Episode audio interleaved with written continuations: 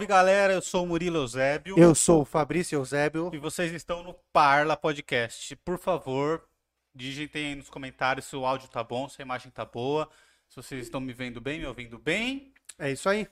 E hoje nós vamos falar dos cínicos. Chaves. É o Chaves, Fá?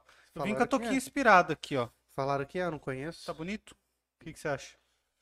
O camaleão tá concentradíssimo ali, ó. Camaleão não sai do celular. É o que mais reclama de celular, é o que mais fica no celular. Ele adora um celular. Ele comprou um celular novo esses Se dias. eu aí. fosse a Milena, eu ficava de olho aberto. Chame os patrocinadores, por gente. Bom, quero falar dos patrocinadores. Pizzaria Giuseppe, peçam uma pizza lá. A nossa já tá chegando, acabei de falar com o José. Se falar que viu aqui no Parla Podcast, já tem, já tem um preço ótimo a pizza dos caras, né? Se falar que viu aqui, tem mais 10% ainda, durante a nossa live aqui. Então peçam uma pizza lá, que a gente precisa de patrocinador e, e eles precisam vender pizza. Ahn, Esse é Pinturas. Ah, você lá no- bugou. é, Ah, eu tá. queria, entendeu? Travei, deu piripaque do Chaves, você entendeu?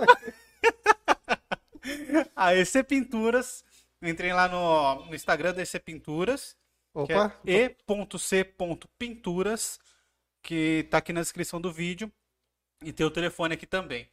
Só entrar em contato e falar que viu aqui, que o orçamento também é gratuito. É, e quem mais que nós temos de patrocinadores? A Move 8, que fornece aqui os estúdios pra gente. É, entrem lá no site move8.com.br. Quem que é Move, quem que é o cliente da Move 8, Tainã? Grita aí. Artistas Artistas perdidos. Não, é, não tão perdidos assim, porque se ele sabe que ele precisa de uma produtora, ele já tá no, no caminho do sucesso. Então, vamos começar. Do que nós vamos falar hoje, Fabrício? Do Chavinho? Do Chavinhos. Eu tô esperando falar do, do episódio de real. Acapulco. O Chavinho da vida real. E. Quem foi ele? Boa noite, primeiro, né? É, lembrando que a gente está trazendo aqui um pouco de conteúdo no meio de um mar de coisas loucas da internet. Conteúdo e entretenimento também, né? Boa noite para quem está assistindo a gente aí. Vai falar do Pix, do Apoia-se, Fiote? Vou falar, vou falar. Vou dar um salve pro Menestrel que tá aí na live. Ah, tá isso, bom. vai lá, vai lá. Ô, isso. ouvi o som do Menestrel, tá. Não, tá Menestrel é bruxão, forte. cara. Menestrel é forte. Recomendo a todos que ouçam. Não, Menestrel aí, procura aí. Ma- Matheus Menestrel, cara. Mateus O famoso. Mena, um abraço pra ele, pra Débora e pro Ulisses. Isso. Então, nós temos também o Pix e o Apoia-se. Se você entende que o nosso trabalho aqui tem valor, se você entende que é importante isso que a gente está fazendo, por gentileza, ajude a gente financeiramente, doando através ou do Pix, que é uma forma mensal, ou do Apoia-se. Aliás, ao Inverteu, contrário, né, filho? Inverteu, Pix. né? Tá emocionado. que é uma forma, que é uma forma pontual, e o do Apoia-se, que é uma forma mensal. O Pix é o pix@parlapodcast.com.br Como? pix@parlapodcast.com.br. Lá você pode doar de um centavo até onde a sua imaginação chegar. Uma outra maneira de ajudar a gente é através do Apoia-se, que é o apoia.se barra parlapodcast. Como? apoia.se barra parlapodcast. Lá você pode escolher para fazer doações mensais de 5 até 100 reais. Beleza? E se você não puder ajudar a gente de forma financeira, que a gente está no meio de uma crise, faz o seguinte, se inscreva no canal, que é a maneira que você tem de nos ajudar, se não de forma financeira. Certo? Curta, compartilhe, Curtir, espalha, compartilhar. Isso daí acho que a gente nem precisava Manda falar que a galera já manja, né, cara? Dá um Isso pouquinho de retorno aqui pra mim, Fabrício. Do... É, o meu precisa aumentar também, parece Aí, que tá aí. baixo. Um, dois, três, testando. O Alô. meu tá baixo ainda. Qual que é o seu? Alô. O meu é o. Não faço a menor ideia. Meia, meia, meia. Melhorou? Melhorou, melhorou. Obrigado. Tá. O, meu tá pode, o meu pode até baixar um pouquinho. O seu é o... O dele é o ne 3. sais pas. Je ne sais pas, monsieur. Boa. Melhorou? Então é isso. Se inscrevam aí no Aê, canal. pai. Nós já vamos começar a nossa live. Vamos começar a, a explicar zoeira, o né? Conteúdo. Mano, eu já tô meio alto, admito. Nossa senhora, bebeu um gole só. É, mas eu não comi nada. Esse que é o problema. Ah, por isso que a pizzaria Giuseppe tá chegando aí Tá pra alimentar. chegando. Seu alimentar tá vindo aí. E peça uma pizza lá pra vocês acompanhar a gente comendo pizza, pô. É nóis. Bom, do que nós vamos falar hoje, Camales? Primeiro- Falando em pizza, você sabia que nos Estados Unidos, mano, 350 pedaços são comidos por segundo nos Estados Unidos? Sério, mano? Sério, mano. É que a pizza deles não é igual a nossa, né, mano? Eu vejo nos É que a pizza menos, é, é que é mais da Pizza Hut, Domino's, é mais esse tipo de pizza. Pizza do Domino's eu não... Caramba? Ele, ele estudou pra Prefiro- trazer aí a informação. 75 Macs são comidos, 75 Big Macs são vendidos por segundo Ah, você tá zoando. Sério? e 4 mil uppers por minuto. E na Itália o quê? Não se divide pizza na Itália? Putz, cara. Eu sou super a favor disso. Também? É, Com essa pança sua, você come oito pizzas? Ele quer comer oito fatias e virar que nem uma fogaça, tá ligado? Ele junta os dois lados assim e faz uma fogaçona, tá ligado? Uma vez a gente pediu pizza, ele falou, como só dois pedacinhos. É. Ele cortou no meio a pizza. Ele come que nem, ele come que nem canole. Ele come que nem canole. Ele vira o negócio, vira um rocambolão. Mas é isso, vamos, Ai, ai. vamos ao que interessa. O que que interessa? Ah, filosofia, né? Você falou que esse é o seu filósofo fav- favorito? Do mundo antigo é um dos. Vamos fazer um brinde aqui com os Danone, Um né? brinde com Mas os o meu Danone tá meio vazio. Meu Deus do céu, mas é, toma aí, Certo. vai. Fazer o quê? O outro tá totalmente vazio. Não, meu, tem coisa aqui. Hum. Ai, ai, boa noite. Boa noite. O Rafa vai participar hoje. O Rafa. Ó, a produção entendeu aqui meu recado. Ah, Como é bom ter equipe, né? é, Todo mundo bem remunerado. Tamo ganhando pagando bem. milhões pra estar aqui. Tem uma plateia Tem hoje. plateia. Aplausos, por favor. Toda vez tem plateia, né? Toda vez tem plateia. Tem as claques aí. Hildo, a câmera está em você. Ô, bebê, então bora. É, hoje a gente vai falar dos cínicos. Né? É o último grupo que a gente vai falar dos filósofos helenistas. Porém, todavia, entretanto, é o primeiro grupo. Na real, se a gente pegar cronologicamente, aí melhorando. Opa, um, dois, três, estão me ouvindo, estão me ouvindo. Isso. Aí, melhorou, melhorou. Tá bom? Tá bom? Excelente. Tá. Galera no chat, por favor, fala aí. É, se tiver muito estourado, vocês me avisem aí. Bom, os cínicos são a última turma que eu vou falar aqui.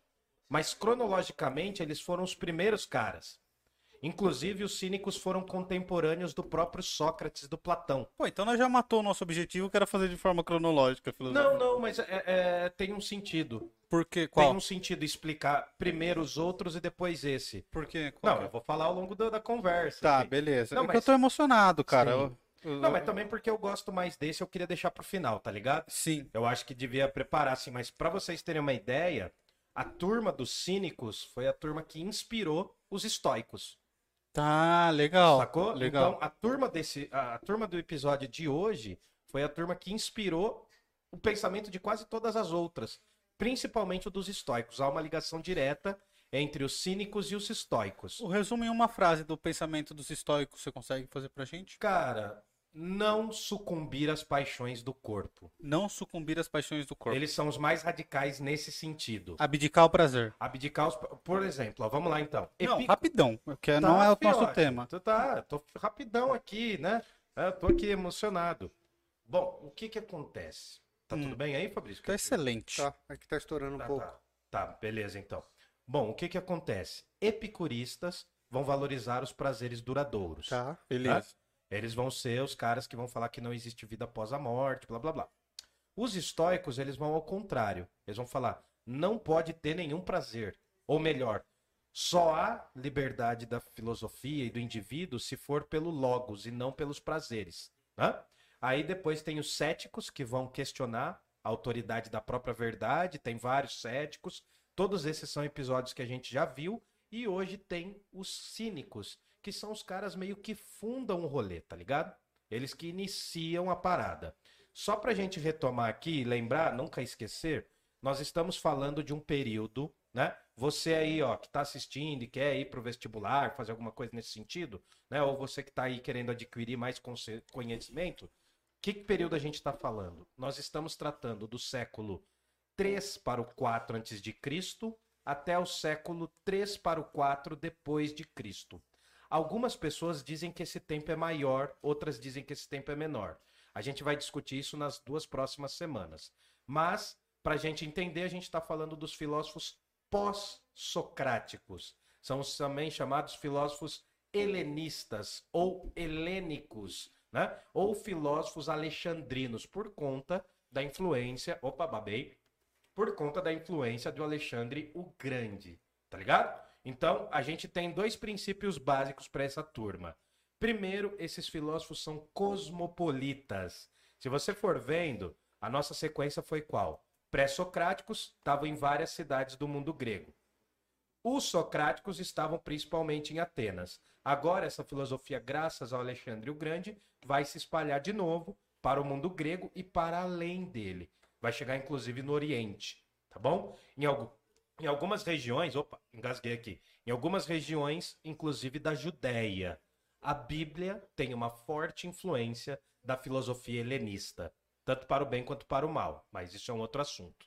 Tá bom? O Beleza. segundo conceito é que se a gente for falar para valer mesmo, os cínicos nem são tão influenciados diretamente. Não, perdão.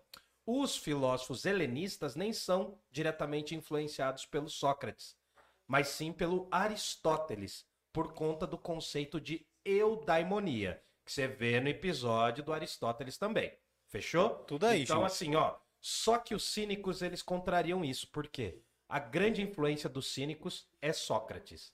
Eles voltam à raiz. Eles voltam à raiz da raiz da filosofia ateniense. Beleza? Beleza. Isso aí era o que eu queria falar antes de começar. Nunca se esqueça, falou de filosofia helenista, você tem que falar de ataraxia ou ataraxia. O que é ataraxia mesmo, Camargo? É a não perturbação diante da morte. Eu- Você tá diante da morte ali e você não se perturba.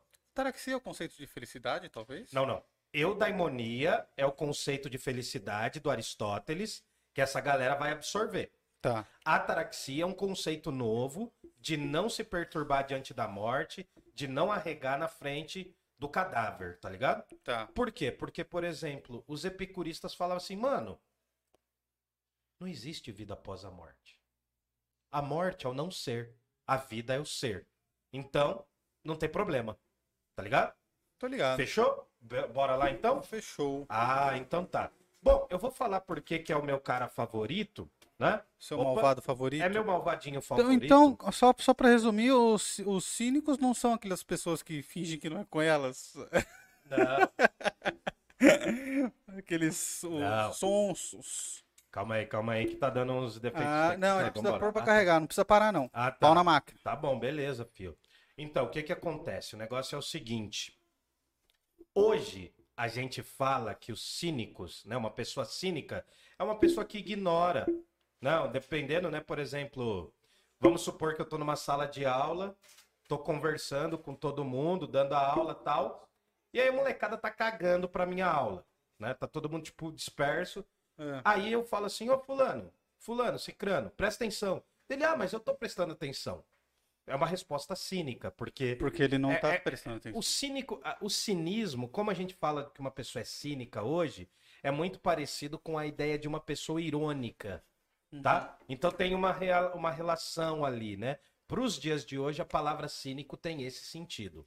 Para nossas filosofanças, não. Tá Tá. ligado? Para as nossas filosofanças, a gente vai chegar aí um conceito e a gente vai tentar entender o que é esse cinismo. Cinismo não é aquele amigo, aquela amiga sonsa, então. É, que se faz de. De bobo. É, que Trouxa. se faz de, de egípcia, né? Entendi. Que Aí, faz de egípcio, que mete né? egípcio. Mete egípcio, sai de ladinho aqui, né?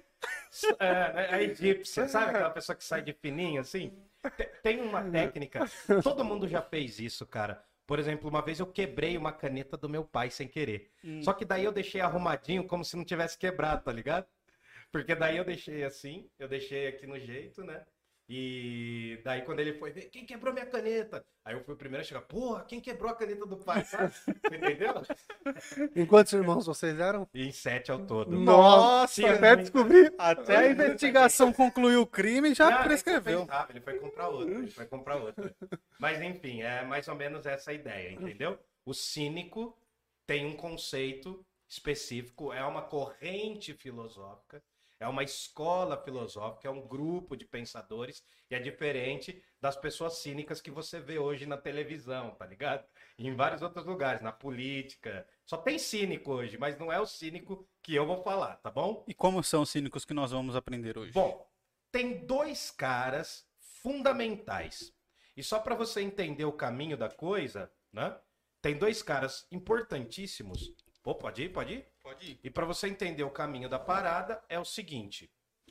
Primeiro, a gente tem um filósofo chamado Antístenes.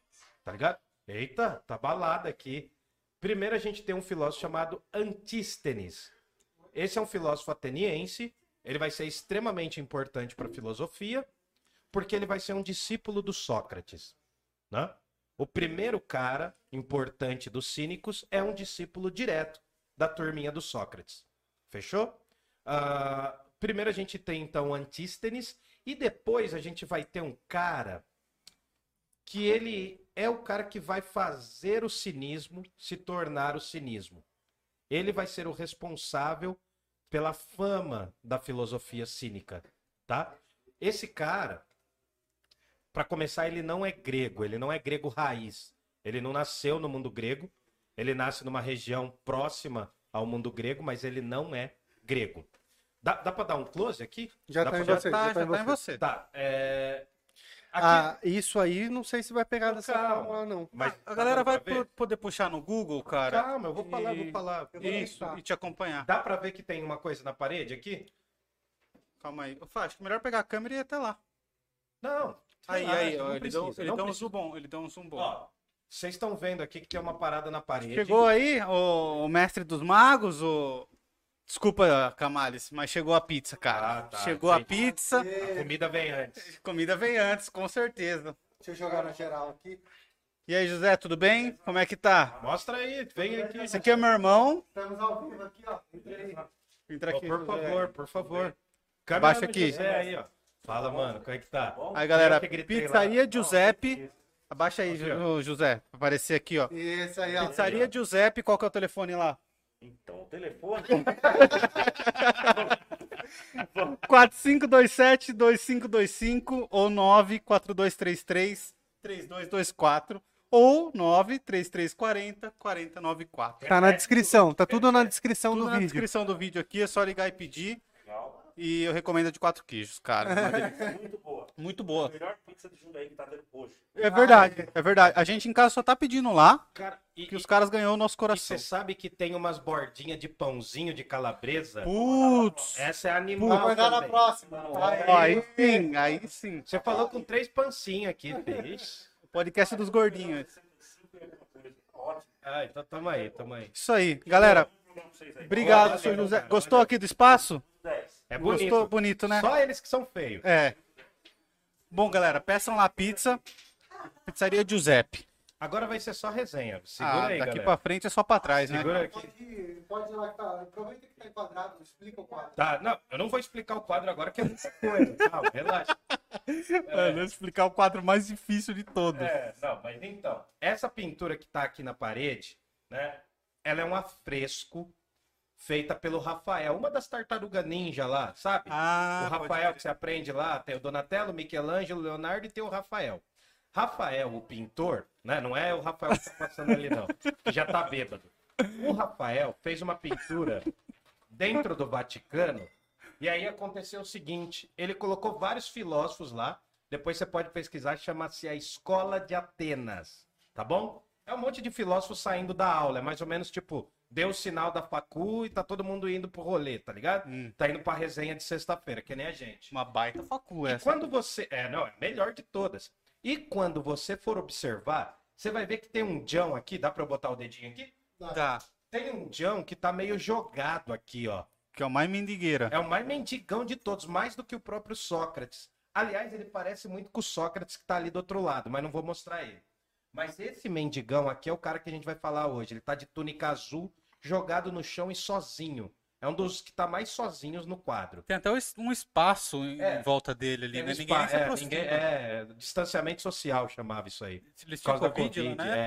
é, é mais ou menos isso. Mas desse cara é o cara que a gente vai falar. Ele chama-se Diógenes e ele vem de uma cidade chamada Sinope. Não é Sinope. Sinop, é Sinope, tá? O acento é no I, beleza? Sinope. Pode voltar. Pode voltar, bebê. A beleza camaleônica do camaleão albino. Nossa, beleza camaleônica do camaleão albino. Isso. Nossa, a galera tá vendo os bastidores aqui. Nossa, Todos tá- os bastidores. Não, pode dar aquele zoom que você deu lá e aí você Pronto? Isso, tá Nossa, bom. ele filmou minhas caras. Só um pouquinho mais pra, pra. Aê. Isso, gordinho. Muito Melhorou? bem, cara. Enquadrou? Aí, ser seu irmão. Bora lá, Infelizmente não é recíproco. Ah, nunca ia dizer isso. Você chora. Eu nunca ia falar isso. Já falou, né? Beleza? Bora. Podemos continuar, mano. Bora, bora. Tô, tô focado em pegar um pedaço de pizza? Tô focado em pegar um Tá, pedaço vai, de pega pizza. pedaço da pizza lá, vai, Gordinho. Não, já pego. Já Não, o pego. Gordinho tá morrendo de fome aqui, ele tá passando mal, tava dando patada em todo mundo, cara. O cara fica com fome, o cara fica com fome, fica arrogante pra caramba. Ele morde a testa. É. Arrogante não, fico bravo, mano. Isso eu admito. Eu fico irritado. Tá, vai lá pegar o pedaço, vai lá. Não, não Vai, vou pegar. Vamos É. seguir. Tá, então, daí o que acontece? Tô sedento por conhecimento agora. Tô, tô vendo, tô vendo. Conhecimento do Tinder. É... Olha, cara, mano. Mas não é, não é bom, não é saber? Eu saí do Tinder.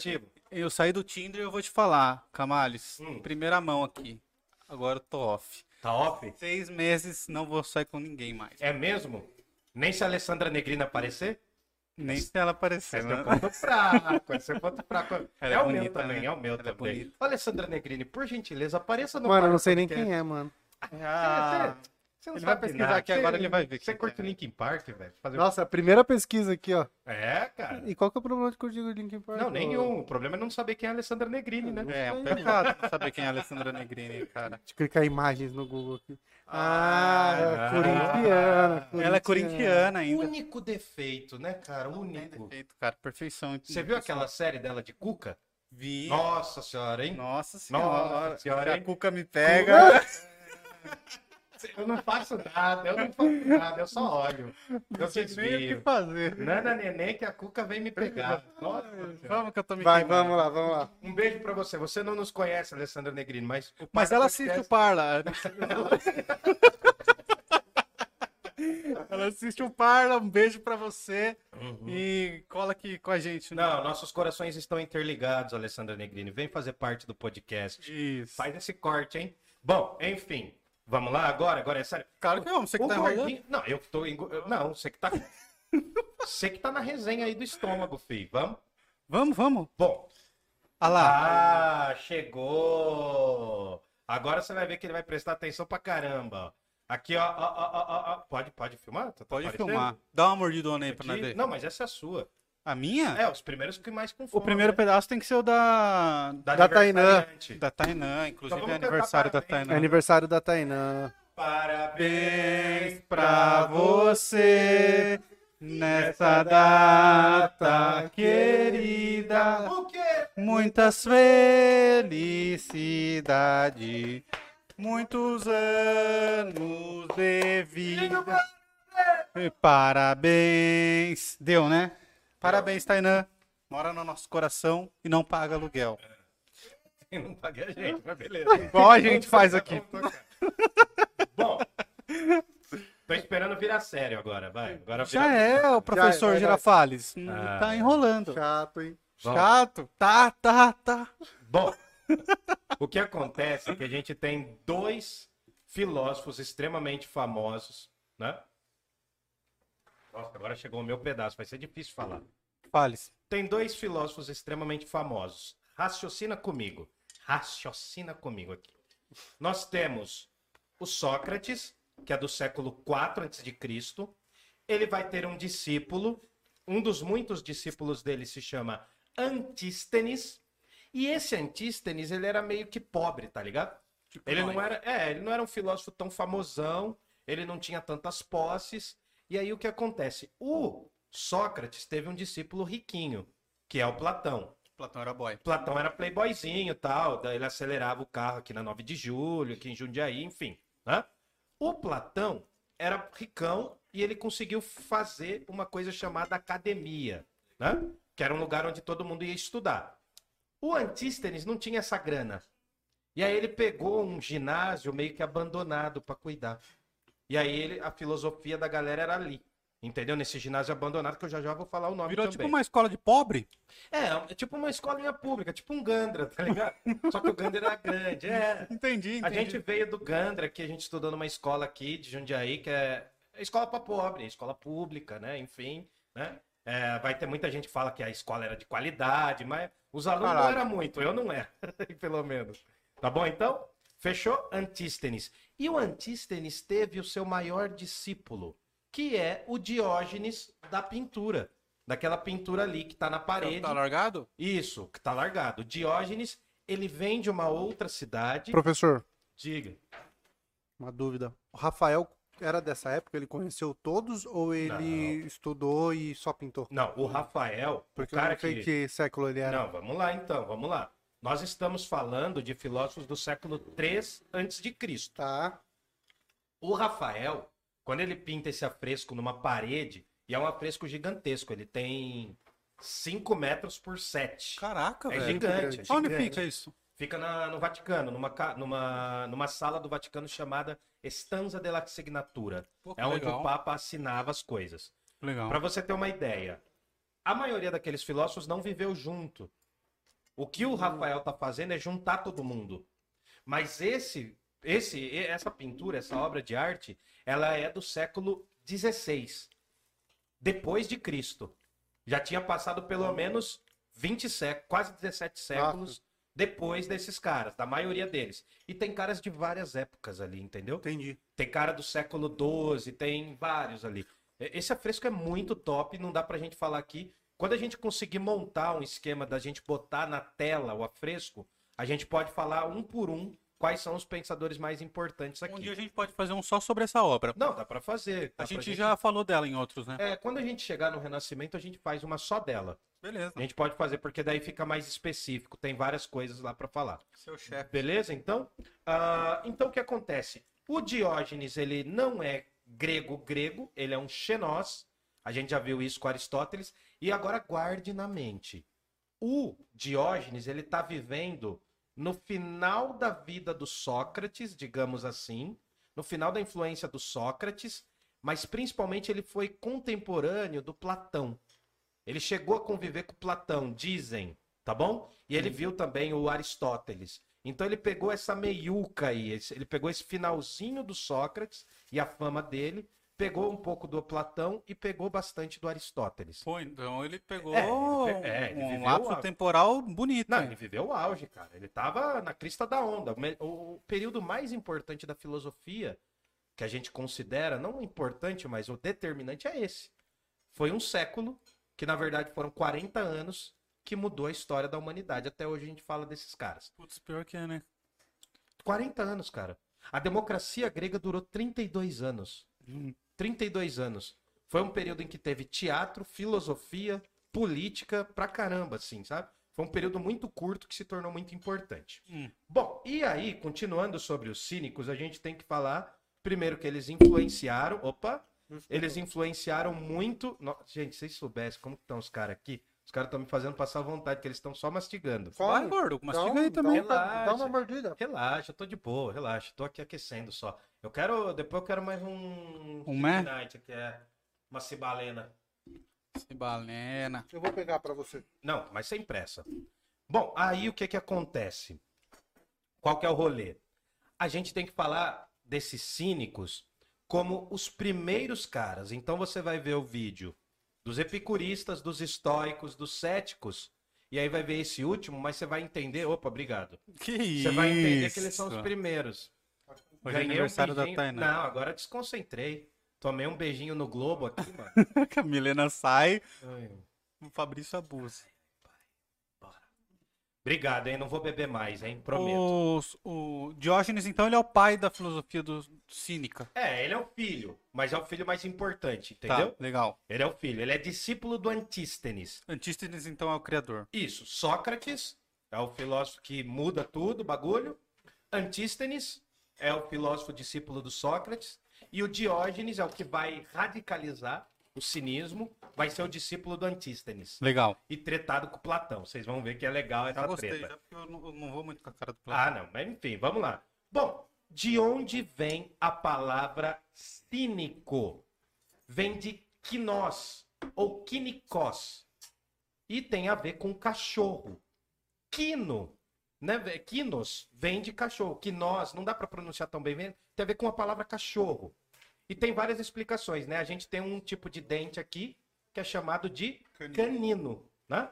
Ah, quando a gente tá com um calor muito grande, não, a gente não, mas no hemisfério norte, né? Eles quando eles falam que estão com calor muito quente, tá muito quente, eles falam um calor canicular Ah, é? por conta de uma estrela chamada Cão, né? Mas vem de Quínicos também. Por que que chama Quínicos? O Antístenes, ele era meio pobre, ele era meio durão, e aí ele foi fazer a escola dele, foi juntar a turma dele para estudar a filosofia dele. E ele foi, ele foi justamente num ginásio meio abandonado chamado Quinosargo. Quinosargos. Né? Mais ou menos assim esse nome. Por quê?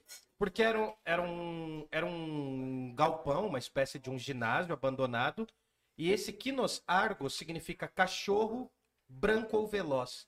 Porque Quinos significa cão e Argo, em grego, significa tanto branco quanto veloz. Tem esse mesmo sentido, a palavra Argos, tá bom? É Legal. só, só pra gente dar uma volta. Será que tem a ver com a, com a nossa Argos aqui? Então, é que Argos também em grego significa um- é o nome de um deus grego com mil olhos, com cem Ah. pares de olhos. Pode ser que tenha a ver com isso. Porque é uma Ah. biblioteca, pra quem não Não, sabe. não, hoje é uma biblioteca, É, mas foi hoje. uma empresa, né? Foi uma empresa durante muito tempo, tá bom? Então aí o que acontece? Quinos Argos era o lugar onde a galera se reunia. E todo mundo começou a meio que tirar o Antístenes de pobrão. Fala assim, ah, os caras não têm muita grana, eles estão ali, ó. Sai pobre. Enquanto Platão, é, enquanto Platão tá num lugar da hora, né, num lugar até que bacana dentro da cidade de Atenas, a galera dos cínicos, eles vivem lá naquele Quinos Argos, né? Eles reúnem para filosofar ali. Eles estão sem grana, são pobres e mais do que isso, né? Acontece uma outra parada que a galera vai começar a chamar eles de cães. Hum. Por Porque acredita-se que era uma região onde tinha muitos cães abandonados. Eu já ouvi essa interpretação. Legal. É uma possibilidade.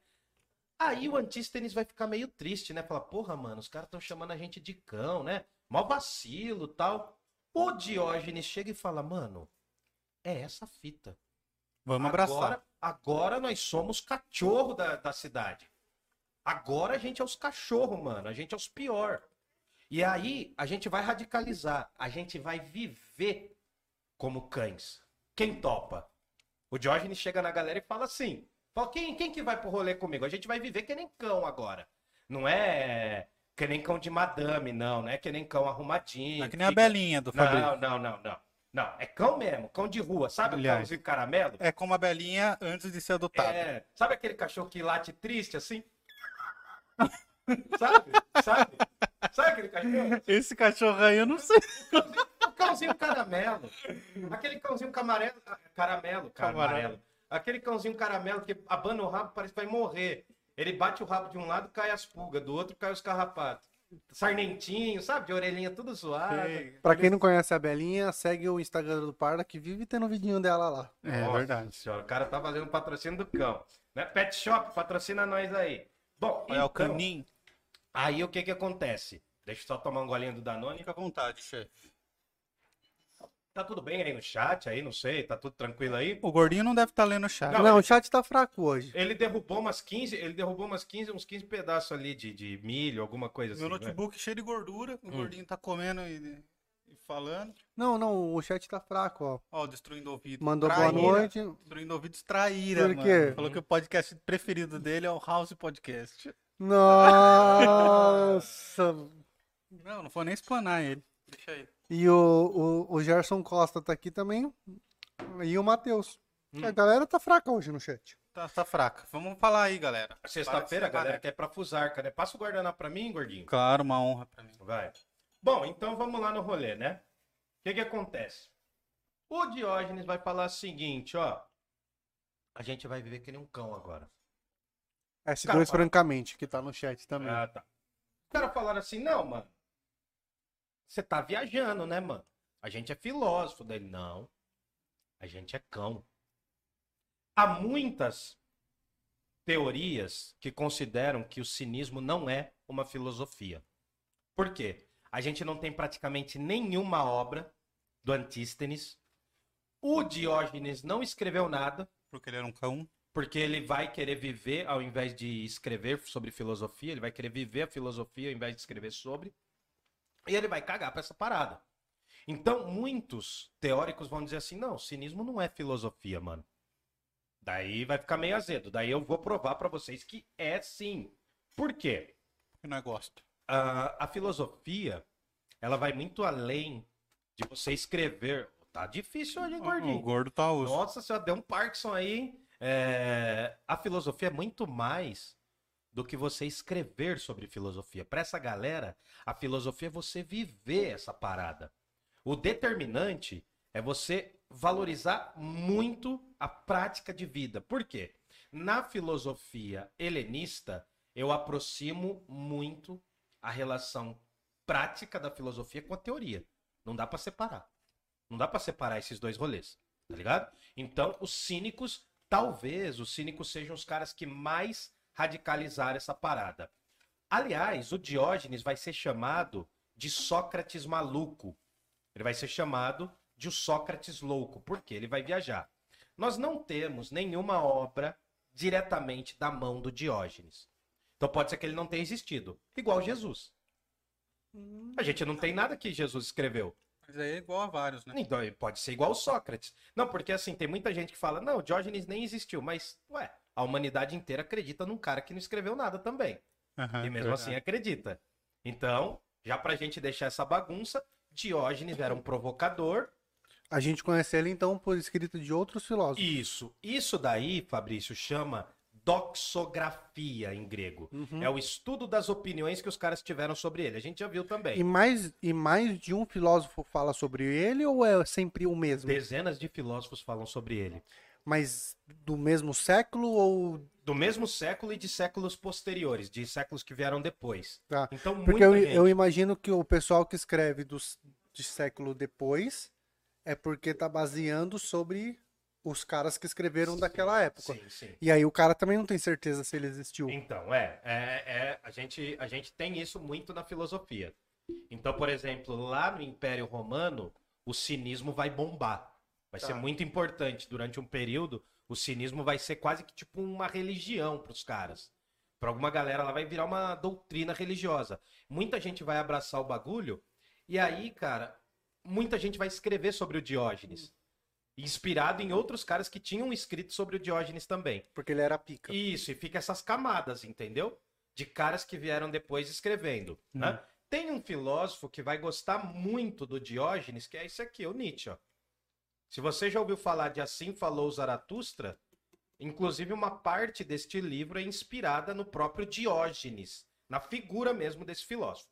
Então vamos lá. Pra gente falar de Diógenes, a gente tem que contar umas histórias engraçadas dele. Ah, eu quero ouvir. Porque ele era um cara meio zoeiro, tá ligado? Então agora esse bloco do programa, né? Ah, programa. Esse bloco do programa vai se chamar Ditos e Feitos de Diógenes, o maluco. O maluco. Porque tem algumas histórias dele. Peraí, só deixa eu ver uma parada aqui. Ah, tá. Tem algumas histórias dele que são a inspiração pra gente falar da filosofia dele. Primeira história é a origem dele. Ele vem de Sinope, que é essa outra cidade. Hum. E ele diz, quando ele chega em Atenas, ele fala assim, mano, eu vi. Ó o cachorrinho, ó, viu? Ó o cachorro aí, eu falei, falei. Cachorro latindo aqui, ó. É o demônio vindo buscar a gente. É, enfim, Toninho. o. Nossa senhora. O Toninho é um cínico, cara. O Toninho é um filósofo cínico. Seria Giuseppe. Olha que lindo. Alguém tira esse cachorro daqui. Eu vou pensar que é premonição. O Diógenes fala assim, quando ele chega em Atenas, né? A galera fala, ah, tá, mas de onde você veio? Eu venho de Sino. Presta atenção em mim. É. É, não, o cara tá mandando beijinho. Não, é porque eu tô. Eu sei, eu sei, eu tô vendo, eu tô vendo, eu tô vendo. Só segue. Tô seguindo. Presta atenção em mim, Entendeu o então. bloco? Quando ele fizer a piada, esse abraço. É, entendeu? É, isso chama merchandising. Merchandising.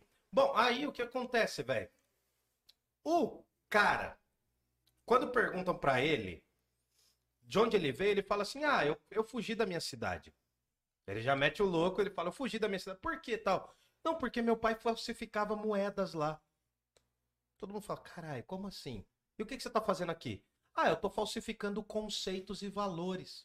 Ah, ele já meteu Não, louco. já, Já é, meteu já- louco. já meteu louco. Por quê? Agora tem uma parte da filosofia que é muito interessante. Por quê?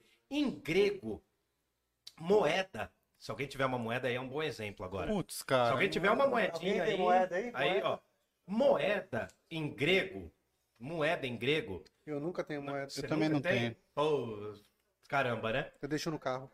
Moeda em grego significa nomismas. Nomes Tá? É o nome para moeda, é nomismas. Moeda em grego chama nomima, nomismas, perdão. E valores em grego, valores morais, éticos, significa nomos. Então são palavras muito próximas. Então ele fez um trocadilho, tá ligado? Ele fez um trocadilho, ele fez uma piadinha. Ele usou duas palavras muito próximas. E ao mesmo tempo ele falou assim: olha, eu fugi da minha cidade porque o meu pai falsificava moedas. Eu vim para essa cidade para falsificar os valores dessa cidade. Para quem acredita nos valores morais dessa cidade, eu vim aqui para provocar. É muito parecido com o que acontece com Sócrates, Uhum. que vai falar que ele é filho de parteira, mas também ele é uma parteira, que ele faz as pessoas darem à luz a novas ideias. Uhum. Vocês lembram disso? Lembro. O Sócrates fazia a mesma coisa. O Diógenes está radicalizando isso e falando assim: ó, mano, eu engano vocês. Da mesma, o, o, o pai dele, segundo a lenda, era um falsificador. Ele vai ser um falsificador, mas só que diferente. Ele vai ser um cara que vai criticar os valores da cidade onde ele tá. Principalmente a cidade de Atenas, que é onde ele faz morada. Beleza? Ele falsifica. Entenderam isso aí, velho? Entendi. Tá, não, não, tem que ficar claro. E aí o que acontece? Filosofia é uma provocação porque o Diógenes, ele está fazendo uma reflexão e ele vai refletir sobre o processo de vida. Para os gregos, não era importante apenas viver. Era importante viver uma vida boa. Tá ligado? Era mais do que viver. Viver uma vida boa era o que era importante. E aí, o Diógenes vai ser famoso, né? Por- aliás, tipo, você conheceu, vocês conheceram alguma coisa do Diógenes? Cara, eu assisti disso? uns vídeos hoje. Tá, e o que que você viu dele? Cara, é, eu vi que ele era muito louco, cara. Que ele morava num barril, Morava num barril. que ele invadia as aulas dos outros. Ah, é até legal isso que o Mu falou, né? Porque o Chaves foi inspirado nisso, né? O... A Eu série vi- Chaves, né? É, eu vi até que aquela parte que o, o Girafales fala tá, tá, tá, tá, tá. E aí sempre sobra só o Chaves falando, Hum. atrapalhando a aula. Era uma homenagem a também. Nossa, a uma câmera tá em nós. Eu vou deixar você tirar tudo. Não, era uma homenagem ao Chaves? Dá, dá a toquinha. Não é igual, mas. Era uma homenagem ao Chaves? Ah! É, foi surpresa pra nós, hein? É. A gente concorda. Tá, tá errado. Bibi. Não, arruma ele. Ajuda ele lá. Alguém, Bia, ajuda ele lá. Não, relaxa. Aí, bonitinho. Olha que Aí. lindo que ele ficou, mano. Gostei, adorei. Posso jogar em você? Você que sabe, Não, mano. espera você Mais tirar tarde. tudo. Nossa! Nossa! Ah, não, agora não. Ah!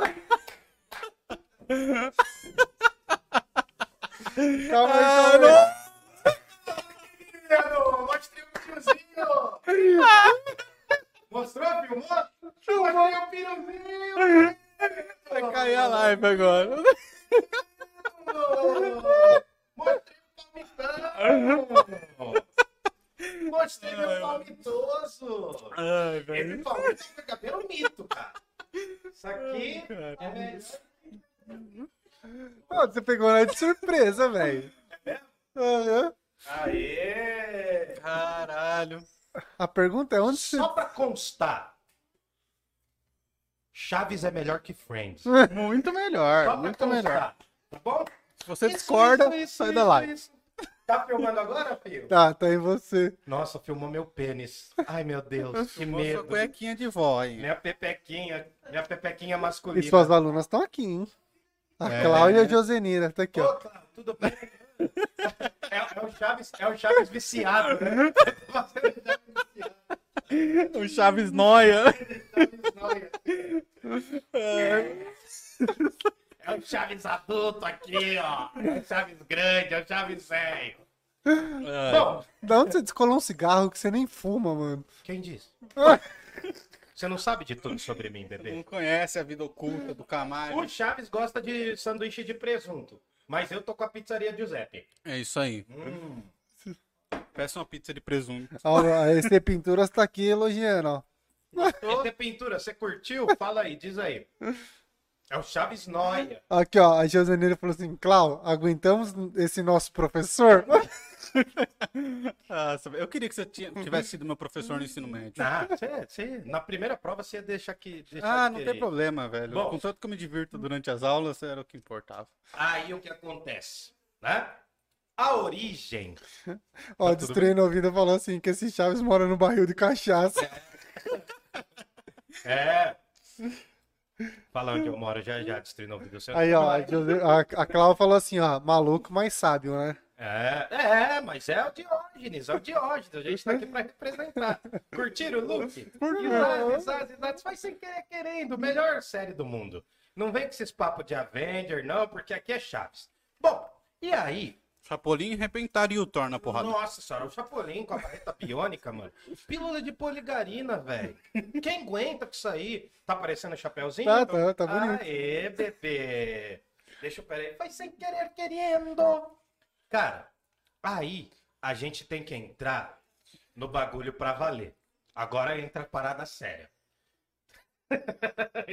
Agora você vai falar Agora vai começar sério. Agora é sério. Agora é sério. Olho na câmera da verdade aqui. Nós temos três conceitos. Ó, a Isaura falou, boa noite, muito legal esse Chaves. Obrigado, obrigado. É o Não, Chaves Minha Noia. avó te ama. É o Chaves Noia. Oh, um beijo, ó, dona Isaura. ó. Um beijo na sua bochecha, na sua orelhinha, no seu pescocinho. Um beijo. Um beijo. Um beijo. O que, que foi que aconteceu? Respeita a minha avó. Tatarão minha avó. O que, que foi? que? Beijo no pescoço da minha avó, né? É, ué. Pra acender velhas emoções. A gente tá aqui pra isso. O Parla Podcast serve pra isso, mano. É isso. Aliás, né? Uma vida sem beijo não é uma vida, velho. Exatamente. Né? Até os papas beijavam. Verdade, tem vários papas que saía transando, inclusive, mas enfim, é outra história. Quando a gente chegar na Idade Média, eu falo.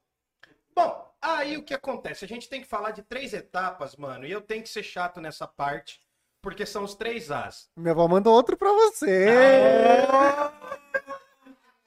Cara, aqui, aqui, mano, eu sou o boy magia da geriatria. O boy magia da geriatria. Cara, acima dos 50, todo mundo gosta de mim, velho. Tô falando sério. Tô falando sério. Enfim, né? Vamos lá. Senão isso aqui não vai ser sério, velho. Vai, Isso aqui vai, não vai, Não, vai. ia estar na parte séria. Bom, a gente tem três As. A gente tem três As extremamente importantes. Tá ligado? A gente tem três As extremamente. Não, eu nem terminei o meu bebê. Vai lá, Chaves. A gente tem três As extremamente importantes. Eu vou falar só para vocês terem uma noção. A gente vai falar dessas três coisas. Ané... Opa, desculpa. Não é anal. Anádeia, anádeia, autárquia e apateia. É o nome das três filhas de vocês a partir de agora, tá bom? Vamos falar de cada uma delas, tá? Vocês vão entender esses três processos. Número um, número um, tira o retorno, tira o retorno. Vem cá, vem cá. Tá gritando, Você boy. grita, mano. Eu sei que eu tô gritando. É pra vocês prestarem atenção em mim. É que Tô tá prestando. no áudio. Deixa. A galera tá reclamando? Só tô te falando. mano. Não, tudo bem. Tudo bem. Você vai ser meu seu madruga hoje? Bom, pode ir, pode ir? Pode. Tá, vou falar mais baixo, tá? É que o personagem não, não deixa é maior do que eu. Olha o Rafa. O crute do Will não era bruxa 71. É verdade. É. Tá bom? E, bom, vamos lá. Vamos começar com anádeia. Guardem esse nome, anádeia. Anádeia é um conceito que está presente nas atitudes do Diógenes. Tá ligado? O Diógenes é o filósofo, ele vai ter várias atitudes que são provocativas e a gente vai entender a filosofia do Diógenes através das atitudes dele, porque não tem livro, não tem texto, não deixou nada escrito, tá ligado? A nádeia é a falta de pudor, é não ligar para o pudor, não ligar para os valores da cidade. Então a atitude do Diógenes vai ser justamente criticar os valores da cidade. A nádeia é ser uma pessoa totalmente sem os valores morais. E é por isso que ele vai falar que vai viver como um cão. Tô com Por quê? É, ele vai. Não, eu tô- vai ser radical. Ele não vai. Não vai ser filosofinho chique. Não vai ser filosofinho que posta foto de charuto. Não é isso. É radicalizar, mano. Por quê? Ele é a filosofia dele. Você tá entendendo? Ele é a filosofia dele. Então, assim, não importa. Não importa o que aconteça, ele determina o que é a filosofia dele. Isso que é viver como um filósofo. É por isso que muita gente diz que o Diógenes tem a ver com quem? Com o Chaves. Porque o Chaves determina a realidade dele. Eu vi justamente isso. É, ele não. É, o- o- os professores falam isso, eu também falava desde quando comecei a dar aula sobre o Diógenes, que é o que acontece. O que, que tem o Chaves de tão importante? O Chaves não tem posses. Então ele não é possuído por nada. Isso. Simples assim. Nós, ocidentais babacas, que acreditamos nas coisas, acreditamos no ter ao invés de ser, a gente quer ter coisa, velho. A gente quer ter grana, a gente quer ter influência, quer ter status, curta o nosso canal, né? Traz mais pix. pessoas, faz o pix pra gente. Pô, gente, ó, hoje eu vim de Chaves, hein, mano? Merece um pixinho. Porra, né? merece um pix aí, hein? Eu bebo se precisar. Pelo menos pra Vocês pagar querem viver a bêbado? fantasia. Não, e, e pra, né, depois desse trauma que vocês tiveram aí de ver o de cueca. Enfim, nossa, a pior cueca que eu peguei, meu Jesus. É bonita a sua Enfim, cueca. é, porque tem ouro dentro. Enfim. Ah, o pessoal ri depois aqui, mas entende. O que que acontece? A falta de pudor vai ser o primeiro processo para você entender o que é o Diógenes. Ele não vai valorizar os valores do- da humanidade ali. Ele está num registro que ele vai criticar os valores da cidade de Atenas. Ele vai zoar principalmente as pessoas que se consideram cidadãs. Os homens, né? Os cidadãos. Que só na, na Grécia só podia ser homem. Né? Só o homem podia ser cidadão. Homem livre, blá blá blá, a gente já sabe. E aí a gente tem a primeira grande história do Diógenes. E essa história está, né? Tem a história do pai dele e agora tem a história tem a história dele. E agora começa a ficar legal a parada. Dizem que Diógenes saía por aí à- luz do dia, tipo duas horas da tarde, com o sol trincando da Grécia, com uma lanterna, com uma lâmpada. Não, não uma lâmpada como você entende hoje, não é isso, né? É mais ou menos como um candeeiro. Aquele tipo lampião, acho que É, é. um lampião, candeeiro. Ele, ele botava aquele. Ele acendia, né? Com fogo e saía pela rua com uma lanterna na mão. Igual Sócrates. Calma, não é igual Sócrates. Não é igual Sócrates. Tá. Já vai entender o raciocínio. Eu acho que você, você pensou certo, mas eu acho que você expressou errado. Mas você vai sacar. Ele saía com um lampião para procurar um homem. Aí ele chegava no centro da Acrópole, no centro da cidade grega, e falava assim: pros caras, pros poderosos, vocês viram um homem? Os caras falam, mas como assim? Não, eu quero achar um homem. Eu quero saber se tem um homem aqui. Daí os caras falam, mano, fumou um, velho? Tá cheio de homem aqui. Não, eu quero um homem. Mas tem que ser justo. Tem que ser alguém que viva pelos seus valores. Olha a provocada que ele dá. Essa coisa dele sair à luz do dia. Mano, quem que liga a luz do celular hoje e sai meio-dia pra procurar as coisas? Ninguém, velho. Não sei que esteja muito louco, não é? Então, é, ele sair com essa luz já é uma falta de pudor. Hã? Tem uma passagem bíblica, tem uma passagem bíblica. Ninguém põe um candeeiro debaixo da mesa. O candeeiro tem que iluminar, ele não pode não iluminar. Então ele sair com a lanterna todo brisado ali, perguntando se tem um homem, já é uma falta de pudor. Ele já está questionando os valores da cidade. E essa imagem é muito provocativa se a gente for pensar o Platão, no mito da caverna. Onde todo mundo está no escuro e aí vai para um lugar mais iluminado. O que que faz o Diógenes? Dane-se a caverna. Eu já vou direto. é esse trecho do homem que sai com uma lanterna, né? Lembrando que lanterna ou lamparina já existiam antes de existir luz elétrica. né? Ele sai com um candeeiro procurando um homem justo. Por que, que ele faz isso? Para provocar, para questionar os valores. Porque todo mundo que se considera justo vai falar o seguinte, ó. É, então, eu sou justo. Aí o Jorge vai falar, foda-se. Achei que ele ia Dane-se. questionar. Não, ele vai falar justo caramba, mano. Eu tô procurando um homem justo. Mas mais do que isso, eu não tô procurando só um homem justo. Eu tô procurando um homem que viva segundo os seus próprios valores. Sacou? Entendeu? Então o que acontece? Só pra gente provocar, o Diógenes é uma figura importante e é mais ou menos como se ele fosse o reflexo, o negativo do Platão, que vai fazer o mito da caverna. Hum. E ele foi extremamente importante para o Nietzsche, que era um filósofo. Muita gente, quando começa a ler Nietzsche, vira emo. Vira emo, vira, ah, eu sou triste, ah, eu sofro, ai. Os caras, né, em Jundiaí, lendo Nietzsche, falando que sofre. Eu fui babaca assim também, né? Mas meu sofrimento é de outra forma. Mas enfim, a galera acredita nisso, velho. Só que uma parte do Nietzsche é uma filosofia extremamente zoeira. Ele só, o Nietzsche só não conseguiu ser mais trollador do que o Diógenes. Mas ele bebeu na fonte do Diógenes. Ele curtiu muito. O Nietzsche é um filósofo do riso. Muita gente pega lá o lado triste dele, mas esquece que ele é um filósofo do riso.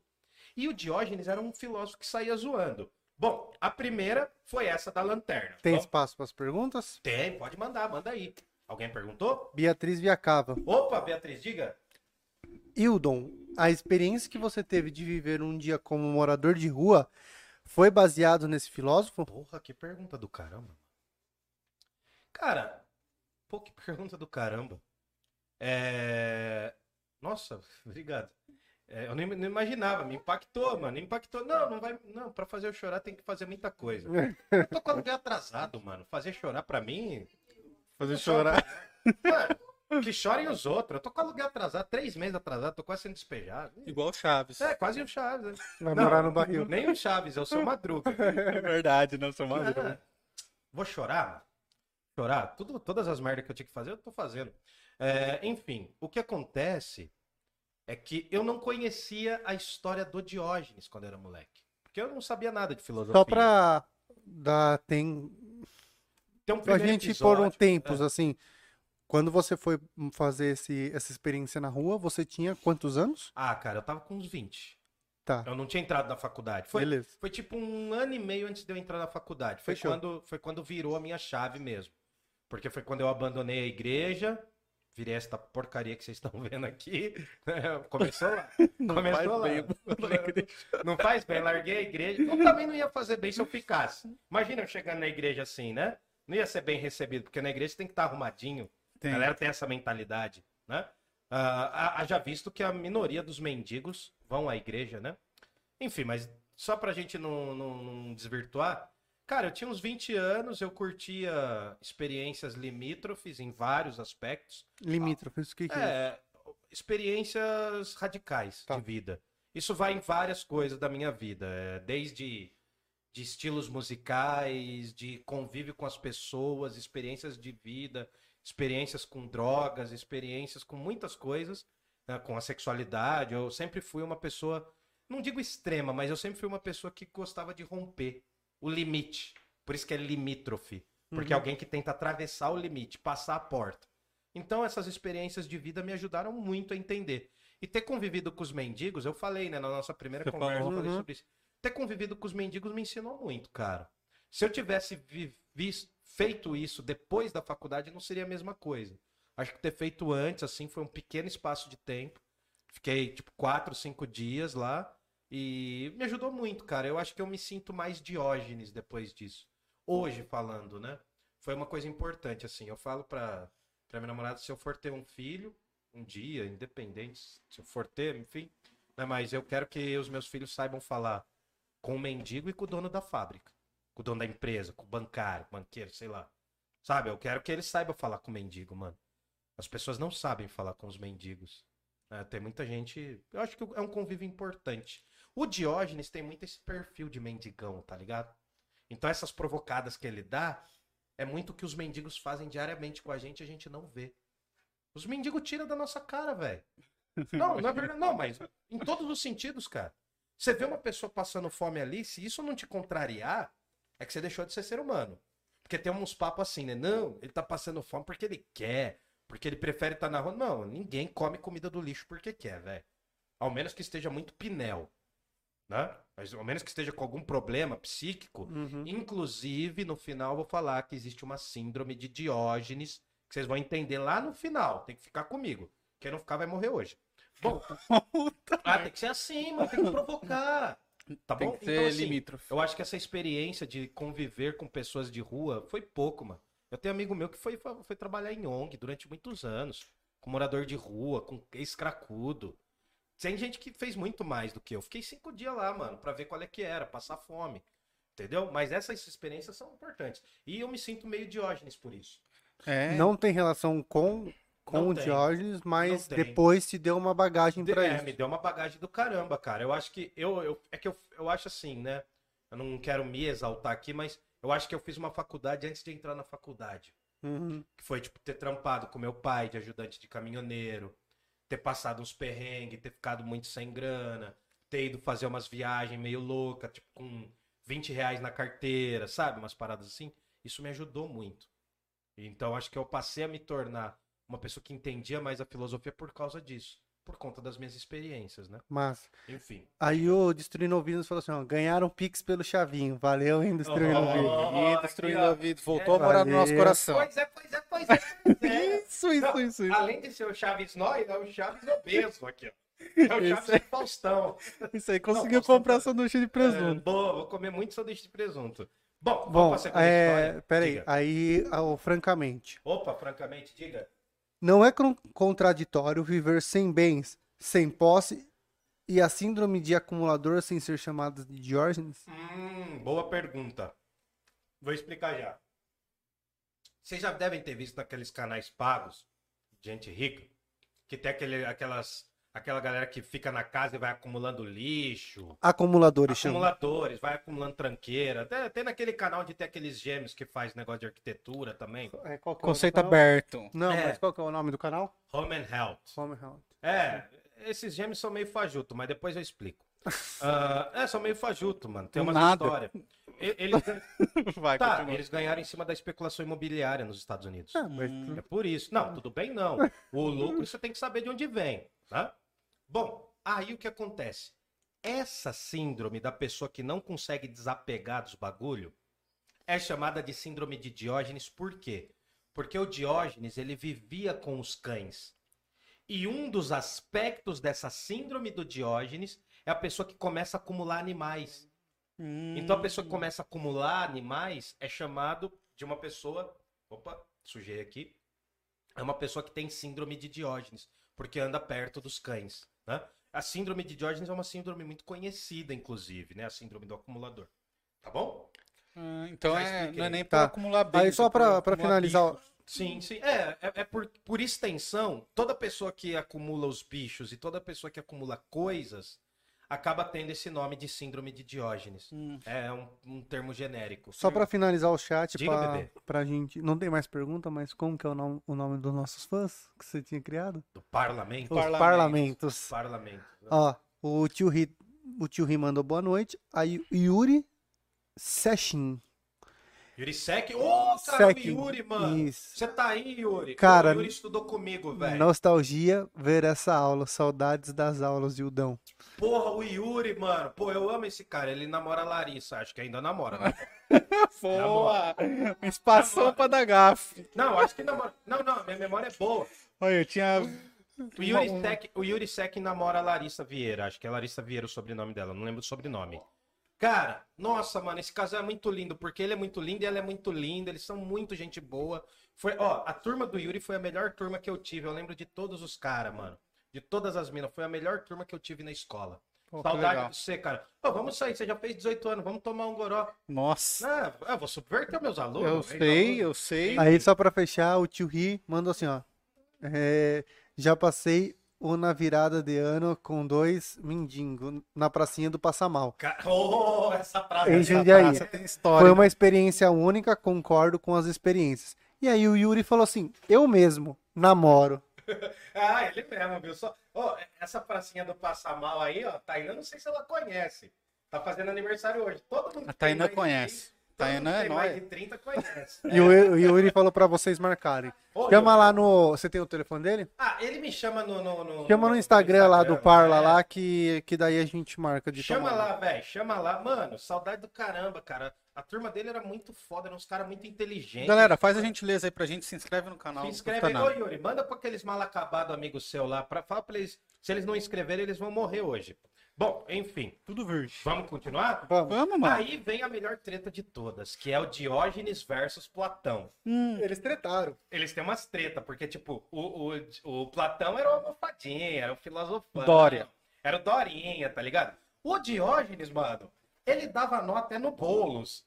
Ele- o Diógenes era muito louco. velho. O Diógenes não era nem sem teto, ele tava cagando pro teto, pro sem teto. O Diógenes é o louco, velho. O Diógenes é o do rolê, tá ligado? Total. E aí, a treta dele com o Platão é a seguinte, né? Certa vez, o Platão. Opa, mais um pedaço pra mim? Pera que eu vou morder aqui. Hum. Pizzaria Giuseppe, tá aí, os telefones aí na descrição. Só me dá um guardanapo, né, Pique? Também. E não esquece de falar que viu no par, hein? Daí o que acontece? Tem o rolê que o Platão tava lá na escolinha dele, na academia, trocando ideia com os aluninhos, todos os aluninhos bobinhos, que o Platão ficava engabelando. E o Platão fala assim: olha, a melhor. Eu vou, eu vou dar uma zoada no Platão. Vai, vai, Vou vai. dar uma zoada no Platão. Platão, hein? Platão. Olha, bem podemos considerar que a definição de ser humano é a de um animal bípede sem plumas. é uma piada, entendeu? Não dá pra entender, né? Que é coisa de filósofo, não tem É. graça. Todo mundo fala, nossa, que, que professor legal, todo mundo anotando, os caras no caderninho lá anotando. O Diógenes ouviu, velho. O Diógenes ouviu o rolê. Nossa, quer saber, mano? Eu vou zoar esse maluco aí. O Diógenes foi lá, pegou uma galinha, depenou a penosa, depenou ela inteirinha. Ô, graças, filha, obrigado. Pô, era brincadeira o negócio lá do passa mal, hein? Era brincadeira. Mas com fundo de verdade. Cuspiu na sua pizza. É, não, tudo bem, eu também cuspiria. também cuspiria. Enfim, e aí, o Diógenes ouviu essa sacada aí que ecoou do Platão falando que essa parada que o ser humano é um animal bípede sem pluma. Ele pegou uma galinha, depenou a galinha e aí jogou a galinha dentro do. Jogou a galinha dentro da parada lá, do, da academia. O Platão falou assim: Oh meu Deus! O que aconteceu? Ora, bolas. Ora, bolas, cara, bola. Oh my god. É, Platão, "Porra, mas o que deve ter acontecido? Aí o Diógenes ainda passou fazendo dedinho do meio, assim. Diógenes assim, ó. Aí o Platão mudou a definição. Bom, o ser humano não pode ser um animal sem, um bípede sem plumas, porque temos aqui uma galinha sem plumas. Ho, ho, ho, né? O ser humano é um animal sem plumas e com unhas pequenas. A piada não tem a menor graça. É, É uma isso é uma bosta. verdade. Porque é piada de filósofo, ninguém ri, só a gente ri. Só que é da hora o rolê, por quê? O Diógenes tá com uma galinha, velho, dentro da escola do, do Platão. E o Diógenes contrariou o Platão. O filósofo da certeza, da vida, da verdade e tal. O Zika. E aí, num outro dia, conta a história aí, que o Diógenes já tava morando na rua, já tava mendigão, lindo, sabe aqueles mendigão que parece meio Raul Seixas, andando assim, tal, na dele. E aí ele foi lavar na fonte um pé de alface para comer, né? Foi lavar na fonte ali um pé de alface e tal, e o Platão passou e falou... Nossa, agora foi, né, me chamar. É, agora foi me chamar. Seu amor! Não, né? É, um beijo aí, ó, né? É, para todos vocês. Gente, eu falei bicha, mas, né, sem É essa piada, É piada. Não, tem que falar, velho. Mas aí, o que acontece? A- a- Nossa, eu lembrei de uma coisa muito engraçada, mas não dá pra falar agora. O Platão passou e falou assim: "Ó, Diógenes, seu otário? Diógenes, se você tivesse tido um pouco de respeito e dignidade por Dionísio de, de opa, Dionísio da Sicília, você não estaria lavando alface. Por quê? Que é- de- Deixa eu só explicar a É, piada. uma guerra de Não. alface. É, não, por quê? O que que tá rolando? O Platão, ele foi para uma cidade, uma região chamada Sicília, que existe até hoje, aquela região no sul da Itália, aquela ilhona, né, que está sendo chutada pela bota, e lá o Platão tentou meio que ensinar o político do rolê a se tornar um rei filósofo. Hum, Só que a coisa não deu certo. O que rolou foi justamente o contrário. E o, Dio- o Dionísio, não é o deus Dionísio, o Dionísio de, da Sicília, ele se tornou um tirano. Hoje tá difícil, hein, gordinho? Gordinho não Falou para pradinho quieto, hoje, tá com, tá com toque o menino, tá com toque. Né? Ah, aí o que acontece? O Dionísio se tornou um tirano. Ou seja, a proposta, tá puxando fio. A proposta que ia rolar do Platão ensinar um discípulo a se tornar um rei filósofo não deu em nada. Aí o Platão meio que tirou uma onda quando viu o Diógenes de Sinope, Uia. de Sinope lavando alface, tirou uma com o cara que ele tava pobre. E aí o Platão falou, se você tivesse prestado honras ao rei Dionísio, isso não teria acontecido, você não estaria lavando alface. O, Diógenes, o Diógenes respondeu na lata, afrontosa mesmo. Diógenes respondeu assim: Olha, se você estivesse lavando alface, você não teria abraçado um tirano, seu trouxa. Ah, entendeu? isso, o valor, ele, né? deu, ele deu uma invertida no cara. A grande sacada da filosofia do Diógenes são essas invertidas, que significa, deixa eu pegar a palavra aqui para vocês verem, ó, anádeia, romper os valores morais. Tudo bem? Anádeia, romper os valores morais. A história continua e agora fica mais radical. Porque Diógenes falou, mano, tacar um frango na escola do Platão é fácil. Andar com uma lanterna durante o dia é fácil. Vou radicalizar, vou virar um cão mesmo. Aí a coisa fica louca. Porque o Diógenes, ele se se masturbava na rua. Nossa, tipo um cachorro mesmo. Ah, Puta, não tem cara. problema, né? Falar masturbação, Não. né? Hã? O Diógenes se masturbava nas ruas de Atenas. Durante o dia, qualquer Durante o dia, horário. velho. Durante o dia, da noite. Pervertido. Fala, o que mais que você acha? Isso é um atentado ao Pudor. Pudor. pudor. Exatamente isso que ele queria. Ele falou: olha, vocês, humanos, respeitando os valores da cidade, vocês passam a desrespeitar os valores da natureza. Olha como os cães vivem. Os cães não têm os nossos valores e vivem do mesmo jeito. O cachorro Então- trepa com mãe, com Tá, irmão, então, porque, não, justamente. qualquer hora, qualquer. Não, e, assim, não há nenhum relato de que o Diógenes tenha cometido incesto, que é um crime, né? Que é de se relacionar com alguém da família. Mas a provocação dele de se masturbar, pelo amor de Deus, você que tá ouvindo isso aqui, não vá fazer isso nas ruas. Tá bom? Vai preso. Não vai sair fazendo isso, que não é o tempo do Diógenes, tá? O Diógenes era tirado de louco. Não, mas, cara, se você vê, tem, existe umas paradas absurdas, você tá ligado, né? Uhum. Nos trens. Principalmente os Ah, trens da é CPTM. verdade, cara, é. Tem cara que se masturba dentro do trem. E nas mulheres. Então, ah, a gente não tá apoiando isso aqui, que fique bem claro. Seu Hã? escroto. Ah, a grande questão é que o Diógenes fazia isso no sentido de provocar. Não tô pedindo pra ninguém concordar, porque eu mesmo não concordo. Ninguém tá pedindo Mas- pra você provocar no Sim. século XXI. É, né? não, não, não, é, né? Ó, cê- é, tem outras formas de provocação mais saudáveis. Bom, dizem que ele se masturbava. Faz um cartaz. É, faz um cartaz, né? Faz, vai na manifestação, né, mano? Pô, né? Dizem que Diógenes, dizem que Diógenes se masturbava nas, nas ruas justamente para tomar o partido da physis, da natureza, da noção de natureza que os gregos tinham, em oposição à noção de nomos, de norma, de lei. Então, o Diógenes está fazendo isso justamente para romper a noção de lei, aquilo que é estabelecido, mas nem sempre as pessoas concordam, entendeu? Por exemplo, existe lei e norma, né? Uhum. Existe, há uma distinção nisso no direito.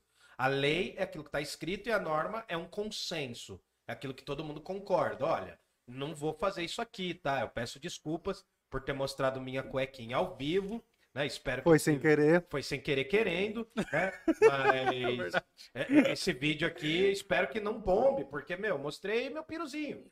Não pegou seu peruzinho, pegou só a cuequinha. Ah, então tá Acho que nem beleza. cuequinha. pegou. Então tá beleza, Cuequeta, é mas- é. azulzinha, eu vi. É, azulzinho. Mas eu tava na, na gente. Bom, Ah, tava então, na gente? Ah, então sou eu. o que que acontece? Ao fazer essas coisas, o, Dioni... o Diógenes, perdão, perdão, Diógenes, ele critica os valores da cidade. Radicalmente. Cara, o cara vai ser tirado por louco. O cara vai ser tirado por escroto. Só que quanto mais ele é tirado por louco, mais ele denuncia os valores da cidade. Por quê? Porque todo mundo acha aquilo ali uma falta de pudor, mas deve ter muita gente que inveja a postura dele. Da mesma forma que o Chaves, o Chaves, ele toma banho quando pode, ele não consegue se alimentar sempre. O Chaves representa uma crítica aos valores daquela vizinhança, que não conseguem absorvê-lo ali. O Chaves é uma figura de rua. Uma pessoa de rua, ela não tem os mesmos valores que a gente. Passa um dia na rua pra você ver, um dia e uma noite na rua, pra você ver onde você vai fazer cocô. Sacou? É, real. Passa um dia na rua pra você ver por que, que muitas dessas pessoas se alcoolizam. Cara, você sabe que tem história dos mendi os mendigos geralmente no frio, né? E se você tiver a possibilidade de doar, a gente podia fazer uma campanha do Eu tenho, uma- agasalho. eu tenho um agasalho pra doar lá. Então, não, um não, mas a gente podia fazer uma campanha do Parla sobre agasalho. Acho até que seria O interessante. Uriel fez recentemente. É cara. verdade. O cara é. Nossa, gente fina. Um abraço pro Uriel. O que acontece? Os valores da cidade são controversos também. Nós que temos a nossa residência, moramos bem, achamos, não. É um absurdo ter mendigo na rua. Ah, é? Será que não faz parte do sistema? Será que a lógica do sistema não é ruim? Ao ponto de fazer com que pessoas vão ter que morar na rua de uma, uma hora ou outra. Nesse período da pandemia, o que está acontecendo é isso, cara. Crise humanitária no centro de São Paulo, crise humanitária no centro de Jundiaí. E, meu, esses caras são invisíveis para a sociedade. Cara, isso é verdade. Eles só são visíveis quando eles são notados ou pelo cheiro, ou pelo barulho. Aí vem aquela pessoa moralista e fala assim, né? Ah, ai, eu não vou ajudar o mendigo, porque ele vai tomar pinga. Ah, mano, você na sua casa, no conforto, você já quer tomar umas cajibrina? Imagina um cara que tá dormindo ao relento. Se ficar loucão na sua casa, não tem problema, Não tem né? problema, É, entendeu? Não, mano, ah, tem mendigo que chega. Porque, mano, eu sou meio para-raio de mendigo, né? Você já deve ter percebido. Tem mendigo que chega para mim, já chegaram pra mim alguns mendigos e falam assim: Nah, eu quero um real pra tomar pinga. Oh, beleza, mano. Eu não vou ficar julgando o rolê do cara. Eu só dou também. Entendeu, mano? Não tem que ser, não tem que julgar. Mas aí não se trata de assistencialismo, aí é difícil explicar. Bom, passamos pela anaideia. Anaideia, perdão. Que é essa falta dos valores morais. Olha como eu fiz bonitinho, velho. Vamos pro segundo ponto. Cara, o Chaves é mais livre ou menos livre que a gente? O que, que vocês acham? Cara, depende. Me fala por quê. É, de certa forma, ele é mais livre, porque ele não tem amarras. Por um outro lado, é, por viver no mundo capitalista, sem dinheiro você tá preso. Você não vai num cinema, você não vai em qualquer lugar que Trazendo você pro for, você Chaves, de ele dinheiro. sempre precisa de alguém pra comprar um sanduíche de Ele presunto sempre precisa ele. de alguém pra pagar um sanduíche pra ele. Então ele, ele não é livre pra comer um sanduíche quando ele quer, entendeu? Boa, boa. Mas o Chaves, ele tem uma coisa que aparece no próprio Diógenes, que é uma noção de autarquia. Autarquia é difícil pronunciar nomes gregos, tá? Pode ser autarquia, ou autarqueia, ou autárquia. Qual é o jeito errado de falar? Cara, eu, é assim, é que o jeito mais correto é autárquia. Não, qual é o jeito mais errado? É, não. É. É, eu vou pensar, daí eu te respondo no final. É isso Mas- que eu vou querer usar. Não, não, mas essa palavra ela é muito utilizada. Né? Autarquia. Autárquia. Porque são as autarquias. Tem isso no direito Sim. também, autarquias. O que é uma autarquia? Uma coisa que se auto-registra, se autogoverna. Tá bom? Por exemplo, o governo nazista, o sistema nazista, foi em um determinado momento uma autarquia. Tá bom? Mas aí é outra história. Bom, o Diógenes está em busca de uma autarquia. de não ser determinado por ninguém, dele próprio se autodeterminar.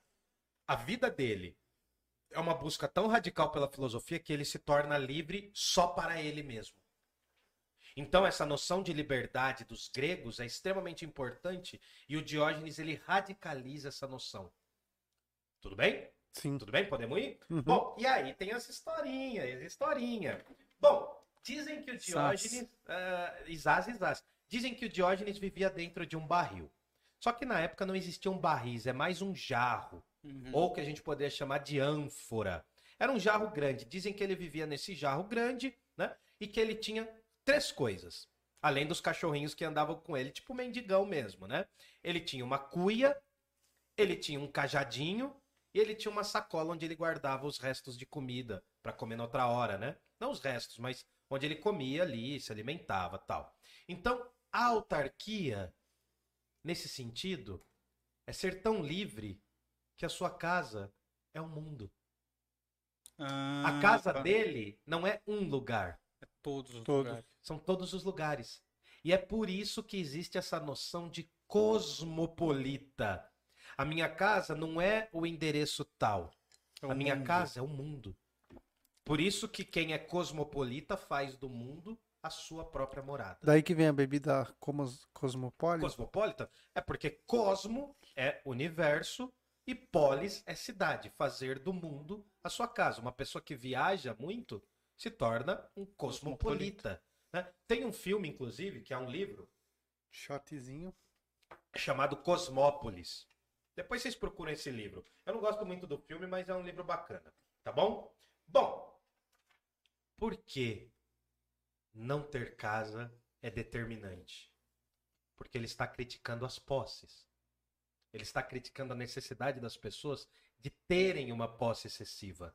E eu já vi mendigos falando, cara, eu prefiro morar na rua. Eu já vi também. É. Mendigos que não estão em estado de tal tal loucura e abandono. É aquele mendigo que consegue. É que a palavra mendigo hoje já não é utilizada, né? Fala-se de morador de rua ou pessoa em condição de rua, uma coisa assim. Mendigos somos nós que ficamos pedindo o Pix e a É, mais ou menos, né? Mas enfim. Mas se você vê valor no nosso trabalho, por Ajuda aí. favor, Faça igual o. Dioguitos. É importante que a gente quer crescer mesmo, tá? E a gente está crescendo. Bom, o que acontece? Ser mendigo nesse sentido não é uma coisa tão ruim. É só uma outra forma de vida. Que pra gente, pra nós, é difícil de conceber. Mas agora imagina um mendigo que faz questão de ser mendigo. Pra ele, a nossa concepção de vida é ruim. Você já viu aquela galera que compra trailer e sai viajando? Você já viu esses rolês da galera que, que É, tem uma vida que, mais que nova? americano faz isso, né? Ah, e tem em vários lugares, cara. Tinha um casal no Brasil, né? Em Jundiaí, inclusive, que faleceu. Foram soterrados, né? Você sabe. Hã? Alguém falou alguma coisa? É, esse cara faleceu, cara. A Tainá ela sempre traz as notícias boas. Não, teve uma. Verdade. Era amigo do Fabião, sabia? Não, Nossa. uma- Depende, depende. Tá bom. É, teve uma treta muito grande, né? Porque tinha um casal aqui que fazia uma viagem. Eles têm uma filha, inclusive. Sim, e daí teve um acidente, um imprevisto e eles morreram, enfim. Mas o que acontece? O Diógenes foi muito mais punk que os punks. Joga um pouco de retorno aqui, bebê. Agora eu tô conseguindo me ouvir melhor. O Diógenes foi muito mais punk que os punks. O Diógenes foi muito mais hippie que os próprios hippies. Entendeu? Por quê? Ele radicalizou ao extremo a forma de vida dele. E aí, agora, a gente tem que entender a treta dele com Alexandre o Grande. Tem um, monte, ah, tem tem isso. um monte de histórias dele com Alexandre o Grande. Porque Alexandre o Grande era o imperador. Era, O imperador. era o né, imperador, porque- Zica. é que não é tem nem tanto o imperador, mas ele era o general do exército macedônio, era o cara mais importante. E aí, certo dia, tem várias versões, tá? Eu não vou contar todas, porque existem muitas. Mas certo dia, o Alexandre tava andando, pirim, pim, pim, lá, com a armadura dele, todo bonitão, A galã, musiquinha do Chaves. né? Ele tava andando, daí ele deu de cara com o Diógenes. E o Diógenes já era meio famoso por morar dentro do jarro, já era meio famoso por questionar os valores, por se masturbar na rua, por fazer todas as loucurinhas dele, né? Já era Pinel, já todo mundo já fala: "Não, não vai, não se junta com esse noia não". Aí o Alexandre falou: "Cara, eu sou imperador da Macedônia. Eu sou o Zica, o dono da bagaça toda aqui. Eu te dou o que você quiser, vamos trocar uma ideia. O Diógenes simplesmente ignorou e falou assim: Ô cara, sai da frente do meu sol. Caralho, falou mano. pro, pro o mais poderoso É de ignorar todos. o cara mais poderoso. Vejam, não é, ser, não é ser idiota. Essa palavra grega, idiota, ela tem um outro sentido também. Idiota é a pessoa que não considera os valores da cidade. É o que não acompanha os valores da cidade. Não é ser idiota o que o Diógenes fez. É justamente um exercício de autarquia. Porque ele não deixou se determinar pelo poder do Alexandre. E tem outra história. Aí o Alexandre gamou, né? Gamou no, no Diógenes, porque, pô, mano. Primeira pessoa no planeta que rejeita o... Primeira pessoa que rejeitou o Alexandre. E aí, um outro dia, o Alexandre também tava andando lá, tal, com soldados, e daí ele viu o Diógenes parado, olhando para uma pilha de ossos. O Alexandre falou, mano, o que que esse cara tá fazendo? Eu vou pegar ele na curva, sabe? Né? O, o, o Diógenes, ele era meio João Grilo do Alto da Compadecida. Sabe? Aquela pessoa que sabe dar nó e pingo d'água? Uhum. sabe, dar a volta em todo mundo. É aquele cara que tem lábia, que tem conversa. Aí, sei, olha lá, também sei. É, aí, o Alexandre chegou e falou assim: Ô Diógenes, o que tá rolando aí? O que, que você tá olhando esses cadáveres aí, ó? São todos escravos. O Diógenes virou e falou assim: Justamente, eu tô procurando os ossos do seu pai. Ah, ficou pesado, por? É, Porque o correu um pai, risco, hein? o pai do Alexandre o Grande era o Felipe II da Macedônia, foi um imperador importantíssimo. E aí o Alexandre ficou meio sem reação, falou, pô, mano, o cara, o cara é pesado, o cara é pesado. O cara vem nervoso. Porque nessa aí podia muito bem morrer, né? Então, mas a ideia é justamente essa. Por quê? O Diógenes é provocador. O Diógenes provoca. E aí, olha que da hora. Ele tinha uma cuia. Lembra que eu falei que ele tinha uma cuia d'água? Tô Uhum. contando as histórias para entender o conceito. Uhum. Ele tinha uma cuia d'água, onde ele bebia água, era tipo um copinho, assim. Sabe, mendigo? Tipo, é, eu fui universitário. Todo universitário tem uma caneca, né? A universidade pública, principalmente. Todo universitário tem uma caneca, que daí, quando tem as festas, tem que entrar com aquela caneca pra tomar. É uma- uns rituais meio babacas. Todo, todo universitário tem. Eu tive, tive na, na Unifesp e na USP. Mas imagina que você anda sempre com um copinho. Você é um mendigo, você tem um copinho pra beber água. É água, isso daí, só pra galera Só saber. que é água, só que tá um pouco turva. Pode ser meu xixi também. Porque ele tá igual ódio. Eu tô igual a Diógenes hoje. Não, brincadeira, gente. Aí, o Diógenes tinha essa cuia, ele dava o rolê, quando dava sede, ele ia até a beira do rio, tomava um gole e tal. Beleza. Aí uma galera falou assim, ô Diógenes, saca aquele maluco tomando ali água do outro lado do rio, ó. Ele tá tomando com as mãos. Você tá tomando com a cuia. O Diógenes falou, puta, mano, esses caras me pegaram, velho. Quer saber? Vou jogar a cuia. Ele largou a cuia. Largou a cuia porque ele falou assim: não, mano, eu não preciso nem de cuia pra viver, eu vou beber com as mãos. Então ele ficou só com o embornar, com a sacolinha de comida, com o cajadinho e com o jarro, que ele dormia dentro. Imagina um jarro grandão, uma ânfora, um bagulho gigante onde ele dormia dentro. Era o rolê dele, mano. Não usou o rolê do cara. Bom, aí a gente continua. Essa pra mim é a melhor história. Os gregos odiavam a condição de escravos. Os gregos livres detestavam ser considerados escravos. Uhum. né? Então, assim, ser escravo no mundo grego não é que assim nem todos os escravos faziam trabalhos pesados. Tinha muitos escravos da cidade mesmo, da- da- da- das casas, entende? Tinha até escravos que ensinavam os filhos dos seus donos. É- é- nesse sentido, é muito parecido com a escravidão brasileira, só que eu não quero aqui fazer parecer que seja equivalente. Os escravos eram muito. a, a- a condição de ser escravo era muito humilhante para um homem grego livre. Muitos preferiam morrer. Por exemplo, se um cara de Atenas estava brigando com outro povo, aquele povo ganhasse, ele se tornava escravo, ele pedia para morrer. No Império Romano vai ser assim também. A situação de escravidão para um grego era humilhante, ainda mais para um grego livre, que é outrora, que em algum momento teve posses. Só que aí acontece com o Diógenes, velho. O Diógenes acaba sendo preso, o pessoal encontra ele num lugar lá, ele acaba sendo preso e é levado, né? Ele é levado escravo dentro de um navio, tipo uns pirata, tá ligado? Só que daí lá ele é muito maltratado. E aí ele mete um louco, mano. Ele fala assim, ó, quando vocês querem animais pra servir vocês, o que, que vocês fazem? Vocês alimentam bem, vocês cuidam. Ó, a gente é escravo. Cuida bem da gente, mano. A gente quer comer, quer ser bem cuidado. Ele fez um rebu no navio, ele fez uma zoada lá, ele fez um bololô. Fala Bololô. rebu, né? Não, que rebu é coisa de vô, né, mano? Rebu, é. Né? Pô, isso aqui é dos anos 70 e tal. Quem passou Bololô, dos- você tá quem mais passou dos atualizado. 30, que nem eu. Ele foi, fez um bololô no navio, todo mundo passou a obedecer às ordens dele. E a galera começou a dar comida pros escravos. Os escravos ficaram até parrudinho, tipo Fabrício. Assim, né? o, Fabrício, o Fabrício, ele colocou, vocês não estão vendo, mas agora ele tirou. Ele colocou a cerveja na barriguinha aqui, né? Que ele já tem essa condição, assim como eu. Bom, aí, mano. Porradinho, né? É, tá abusadinho. É, É, eu, posso zoar. eu posso zoar. Pode mesmo, o gordinho tá gordinho. Segunda-feira eu começo a academia, hoje não. Bom, aí o que que acontece? Ele deu um sacode nos donos de escravo, chegou em terra firme e aí ele ia ser vendido. Falar, vamos vender o cara, né, mano? Pô, puta cara chato, filosofando, É sindicato, esse Pô, a gente maluco. teve que dar comida, né? Isso aí só pode ser petista, né? Né? Sindicalista, porra. Comunista, né? Essas coisas, né? Tem um babaca aí que chama todo mundo de comunista, né? Na hora de comprar vacina, não comprou, filha da puta.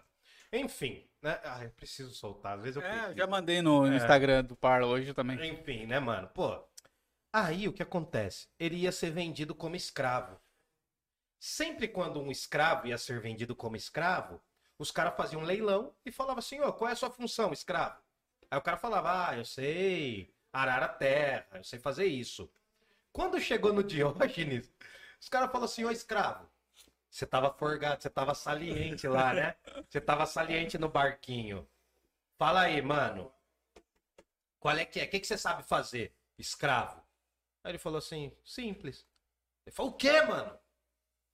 Nossa, ecoou. Você gritou. Eu gritei. É a ideia. Eu governo homens. Meteu o ela. cara meteu essa chifra, meteu essa carteirada. Falou, mano, falou, um escravo governa homens. Todo mundo deu risada. Todo mundo falou, mano, esse cara, né? É que nem, que nem os moleques falavam, né? Esse cara cheirou maconha e fumou cocaína. Você lembra? Verdade. Esse cara comeu pedra, mano. Esse cara comeu lixo. Daí ele, ele, não, ele falou assim, mano, o que, que você faz? Eu governo homens. E tá vendo aquele cara ali? O Diógenes apontou pro cara mais rico. Tá vendo aquele cara? Pode falar pra ele me comprar, porque ele não sabe economizar o dinheiro dele. Eu vou cuidar do dinheiro dele. Cara, ele meteu a chifra tão grande que, segundo a lenda, o cara comprou o Diógenes, libertou ele da escravidão, tirou essa escravidão provisória dele, fez com que esse, o Diógenes ensinasse os filhos dele e deixou ele livre. Porra, mano, é um cara gênio. É gênio. É tipo o Lobo de Wall Street. Se você não viu o Lobo de Wall Street, é vê. muito bom esse tem filme. umas cenas muito boas, mano. Aquela, aquela da Lamborghini é a melhor. Pô. Lobo de Wall Street, Leonardo DiCaprio na sua melhor forma. Leonardo DiCaprio é muito bom. Ele é muito bom, né? You're here, na, na, na, aí Nossa, vai. mano, ele foi de lobo de Wall Street pra pra Titanic. É, mano, Titanic. E tem um filme mais antigo do Leonardo DiCaprio, eu não sei se vocês já viram. Tem um filme muito lindo do DiCaprio chamado Despertar de um Homem. É Não com o Robert De Esse eu não Niro. conheço. É um puta de um filme, cara. Tem numa plataforma de streaming, mas não é essa que vocês estão Você pensando. torceu pra ele ganhar um Oscar? Cara, eu não torci. Não pra esse trabalho. Eu não acho o Regresso um bom. Um bom Regresso filme. meio chatão. Mas o, o regresso. o- Não, é muito lindo. é muito O Oscar, o Oscar que ele ganhou foi um, foi um acumulado, né? Ah, não, mano, mas ó, no, no Django Livre ele tá bem. Na Ilha do Medo ele tá bem. Cara, nos filmes que ele faz com o Scorsese, ele vai muito bem, mano. Cara, eu acho que ele é um puta ator, mano. É que a gente não curtia ele, eu peguei bem a ascensão do DiCaprio, Eu né? curto ele, mano. Não, mas a gente não curtia por dois motivos. Porque ele era galanzinho, a gente ficava com inveja, mano. Que o cara tinha uma lata muito arrumada, né? O Não cara era acho. muito bonito. Porra, cara. Eu não acho ele O bonito. cara lá no Titanic não era galã, mano? Ah, bonito é você. Bonito é você. Não, tá eu beleza. estragado também. Não, não, mas o cara tem uma lata arrumada, velho. O cara tem uma lata arrumada, vai. É melhor do que nós, mano. Eu, eu acho ele um excelente ator, mano. Mas, tá mas nem, nem devia estar falando. O cara tá com medo de falar que o cara é bonito. O não, tem um monte de gente que eu acho bonito, mano. Tipo. O Brad Pitt eu acho bonito. Hum. E daqui de Jundiaí, quem que você acha? Camaleão albino. Obrigado, obrigado. Ele é mesmo. Ele, é... ele, sobretudo quando ele tá com a roupa do Chaves. O Chaves. Nossa, mano, um episódio do Chaves que eu mais curto. É aquele quando o seu Madruga tá achando que vai morrer, tá ligado? aí, aí toca a caveira lá, tem a caveira. né? Tá, tá, tá, tá. Mas tem a melhor cena, quando o Chaves chega, tá ouvindo a conversa do Kiko e da, da Chiquinha. Daí ele chega assim: Você não vai morrer. Não, Chavinho, não vou morrer? Vou matar o senhor. Eu passo mal com esse episódio, velho. Meu Chaves favorito, é melhor do que Friends, mano. o meu favorito é o do julgamento lá, que ele fica o gato ou o Kiko? Kiko. Mas por que você tem que falar o gato ou o Kiko? É porque o Kiko estava parado com, como idiota. E o gato também.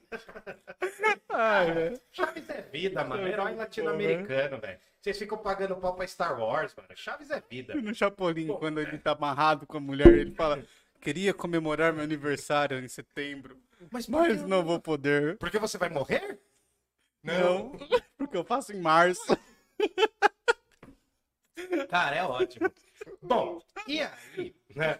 Ó, a gente falou da Anádeia. Não ri, gordinho, não ri, não ri. Eu tô com água na- A gente falou da anádeia, que é não ter pudores, e a gente falou da autarquia, ou autárquia, que é não ser determinado por outros seres. Vocês viram que o Diógenes foi de quase escravo, foi de escravo a um homem livre.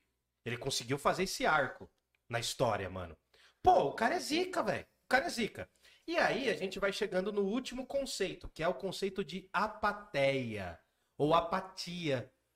Já viu uma pessoa apática? Aquela que não, não liga É, pra aquela que, ninguém, né? nem pra- Nossa, mano, eu tinha um amigo muito apático, velho. Eu tinha um amigo que falava assim: você chegasse pro cara e falasse, nossa, ganhei na Mega Sena. Ele, legal. nossa senhora, entraram na minha casa e assassinaram todo mundo dele. Pô, que triste. Sabe aqueles caras apáticos? Só que a apatia, para o Diógenes, tem outro sentido. A apatia justamente é você não ficar emocionado. É você não ficar emocionado com qualquer assunto. Sabe, sabe quando a gente é adolescente? A gente, quando é adolescente, a gente é babaca. A gente é babaca. Vê uma mina que pisca pra gente, a gente já fica emocionado, já quer escrever cartinha. Não, ninguém faz isso mais, né, velho? Não, Ninguém escreve mais cartinha, na né? minha época era É. scrap no, no. E-mailzinho, curte o like, dá o like, né? na Vai lá, pessoa. curte foto antiga. Curte a foto da pessoa, né? Tem os caras, tem os malucos juvenil que pega, entra no Instagram e curte todas as fotos da mina pra ver se se sentir notado. Enfim, Isso. a apatia é você, né, no rap, nas batalhas de rima, né? Tem um conceito que eu acho muito legal. Eu vou te dar o corte, hein? Vou te dar o corte, a gente, eu vou fazer de novo pra dar o corte. Tá. Nas batalhas de rima, tem um conceito que é muito legal, que é o conceito da pessoa emocionada que erra a rima ou que perde o tempo, a vibe, ou fala alguma coisa que não devia. A apatia é o mesmo processo. É você não se emocionar.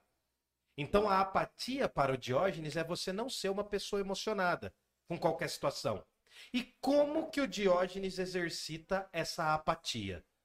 Ele vai fazer uma coisa muito louca, que é passar vários dias, várias horas do dia, na frente de uma estátua com a mão estendida, meio que pedindo esmola.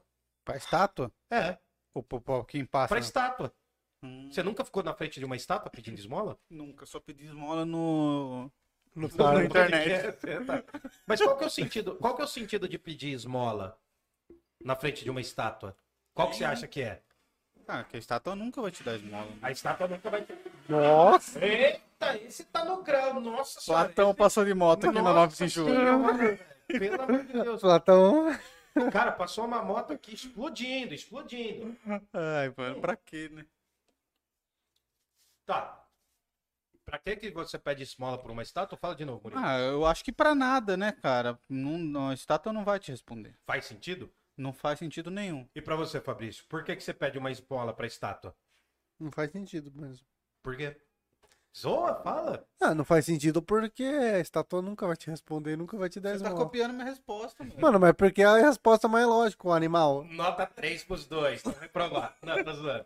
É, Não, mas faz sentido isso que você falou. Ninguém tem Você paciência precisava ter escrevido a porra do 3 aí, ó. Nossa. Fala pra ele, ninguém tem Nossa, paciência eu ia te zoar, comigo. mas eu, tô... eu ia te zoar, mas eu tô de boa, mano. É porque eu- É Agressivinho? porque eu te amo. Agressivinho? É agressivinho. Ah. É. Não é escrevido, é escrito. Enfim. ah, Enfim, não, mas eu não gosto de ficar corrigindo o português dos outros, né? Isso daí. Quando a gente tá emocionado, a gente não pensa no que fala às vezes. Pedir dinheiro para uma estátua é justamente para duas coisas. Porque as pessoas da cidade são tão duras que não são capazes de ajudá-lo. Então é melhor, é mais fácil um camelo entrar por um buraco De uma de uma agulha. agulha de que um rico que não valoriza o Senhor entrar no céu. Está na Bíblia. Uma coisa muito parecida. É mais fácil pedir dinheiro para uma estátua, porque é mais fácil que ela se mova e me ajude, do que as pessoas da cidade de Atenas que condenaram Sócrates e mataram Sócrates, as pessoas que admiram Platão por ser um filosofinho aí da moda, né? Essa é a visão do Diógenes. Então é mais fácil uma estátua te ensinar o sofrimento do que os próprios seres humanos. Diógenes ficou pedindo essa esmola para a estátua justamente porque ele não considerava válido uma vida sem sofrimento. A apatia é você ficar ali na frente da estátua até chegar o momento de compreensão de que aquilo perde o sentido. As pessoas que estão ali vão começar caçoando de você. As pessoas não riem dos mendigos? Sim. Riem muito, desprezam. Muitas vezes a gente não quer chegar perto de um mendigo por causa do cheiro. Ri não, né? Ignora, né? Como se não, não, é. Tem o caso de ignorar, mas também tem o caso de rir também, né? E, enfim. Eu gosto muito, cara, é muito louco isso, mas eu gosto muito de andar na Sé, naquela região central de São Paulo. E ali, mano, é louco. E é o canal. Ali é forte. E assim, os mendigos são invisíveis, cara. Ao pedir esmola para uma estátua, o Diógenes se tornou muito mais visível do que os outros mendigos. E ao mesmo tempo ele fez um exercício de apatia, de não se deixar abalar por nada. Foram perguntar para ele, falou: "Mano, o que que você tá brisando na frente da estátua?" Ele, cara, eu tô exercitando o sofrimento. Eu tô exercitando o fato de que todas as pessoas precisam ter fracassos na vida. Você que não se acostumou com fracasso, você não vai entender o que é eu diante da estátua. Mas eu sei. Para você entender o que o Diógenes de Sinope, ou Sinope, faz, são três movimentos, né? Ele faz, eu acho que não dá para ver tão bem, mas eu vou falando. Ele pratica a anádeia, que é a falta de pudor. Ele pratica a autárquia, que é a autodeterminação dele. Opa, você vai filmar aí? Fechou. Não, não, não precisa se preocupar. É, é o resumo de tudo que eu falei. Tá bom. Tá. Ele tem a anádeia, que é o desprezo aos, ao pudor. Ele tem a autárquia, que é a autossuficiência, a vida dele como só dele. E ele tem a, apa, apate, oh, apátea, né? que é não se abalar por nenhuma coisa.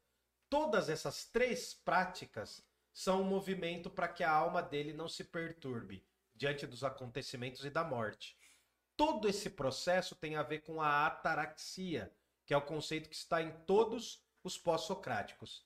E por fim, todo esse processo significa uma coisa só: ascesis, que significa em grego, né, do grego, significa ascese.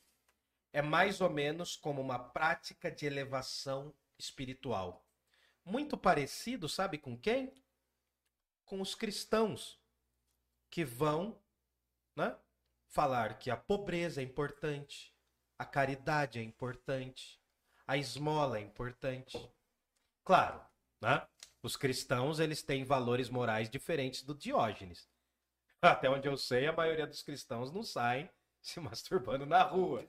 É assim, espero. Né? Tem muito cidadão de bem que faz isso, mas enfim, né? Os verdadeiros um é, os verdadeiros cristãos não fazem isso, enfim.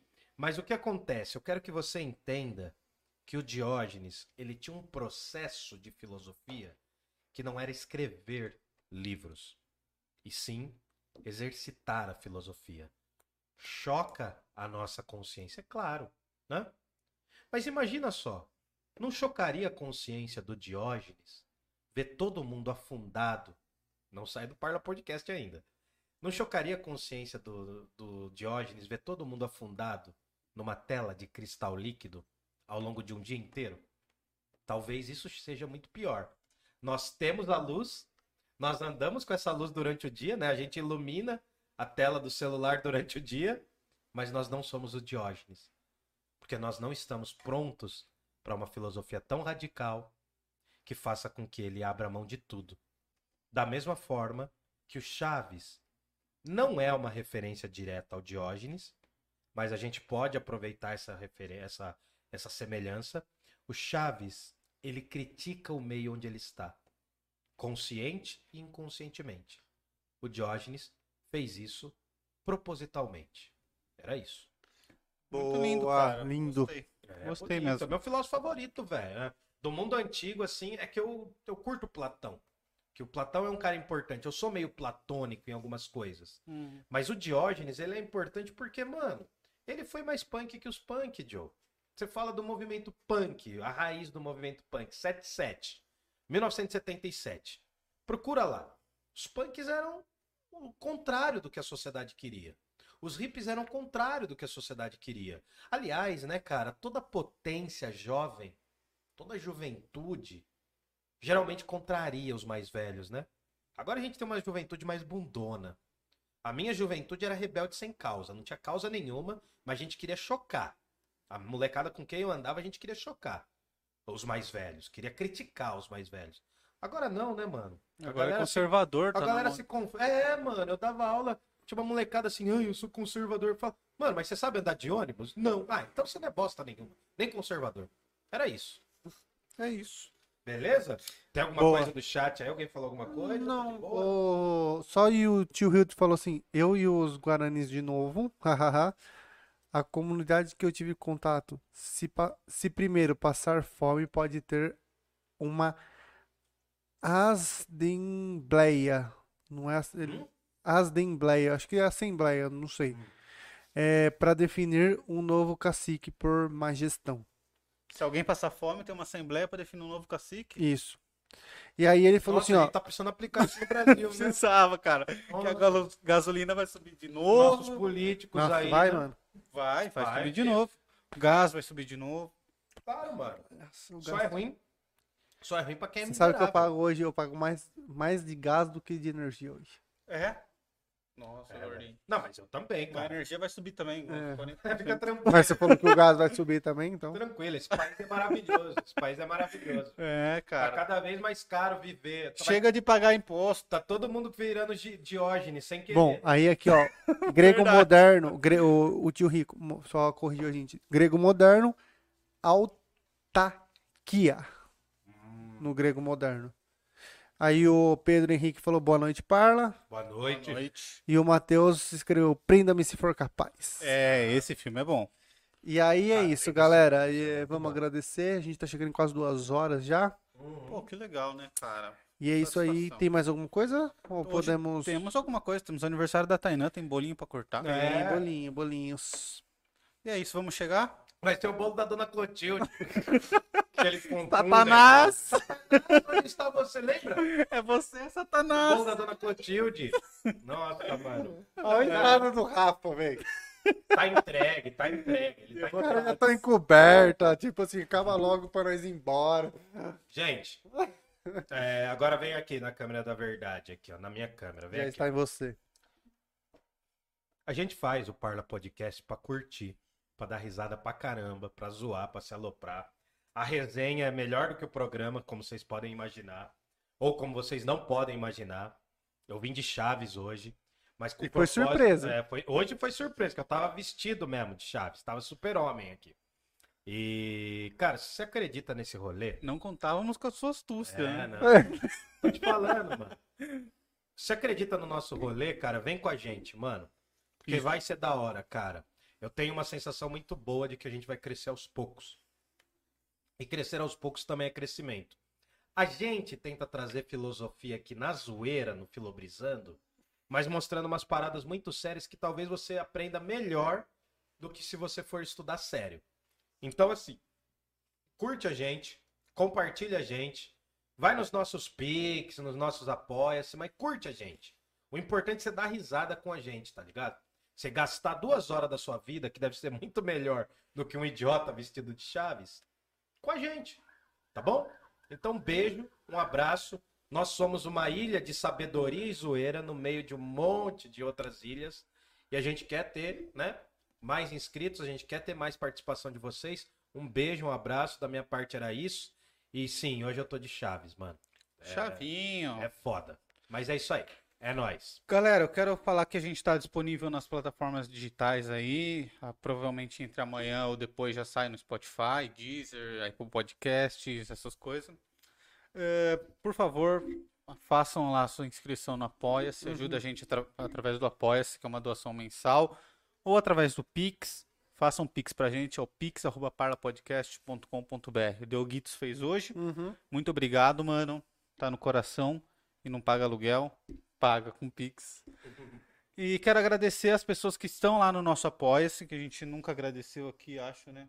Agradecer Mas- assim. Mas, é, eu não- eu não quero falar o nome das pessoas, mano. Não sei se a gente podia. você fala. Tá. Mas, obrigado a todos que apoiam por lá. A galera fortalece Mensalmente a gente. mensalmente. Se você não pode fazer doações pra gente financeiras, se inscreve aí no canal, manda pros seus amigos, acompanha a live com a gente, fala no chat, pode falar qualquer besteira, fazer pergunta, pode falar o que você quiser. Aqui a gente tá pra, pra abraçar todo mundo, cara. Pode zoar. É, é o parlamento. Você acha esse nome cafona? Um pouco. Mas parlover? O que Mas você acha que seria mais legal? Não, deixa parlamento. Parlamento é mais legal, né? Os parlamentares. A gente inventa alguma coisa depois. Isso. A gente vai trabalhar isso. Bom, obrigado pra todo mundo. Agradecer aos patrocinadores, a Move 8, a EC Pintura. Nossa, é um tiro! A gente tá com risco de vida aqui. Já passou cachorro, moto. Cara, a gente vai morrer hoje. Mano, eu não sei nem o que, que é isso, velho. Acho que foi Parece um tiro. tiro de rifle, mano. Ó, e outro, já sabe que é até de rifle. É, já fugi da polícia. Você já fugiu da polícia? Não tá? A polícia pode de mim. Tá bom. Bom, é, Ah, tem o bolo. A Tainá tá falando do bolo. Ela quer o bolo. já vamos cortar já. E é isso, galera. Ajude a gente aí, não faça a gente ficar pedindo esmola pra estátua. Então, se inscreve no canal, dá like, compartilha com os amigos. Agradecer a IC Pinturas, ao Giuseppe, Pizzaria Giuseppe, pede lá, o telefone tá aqui.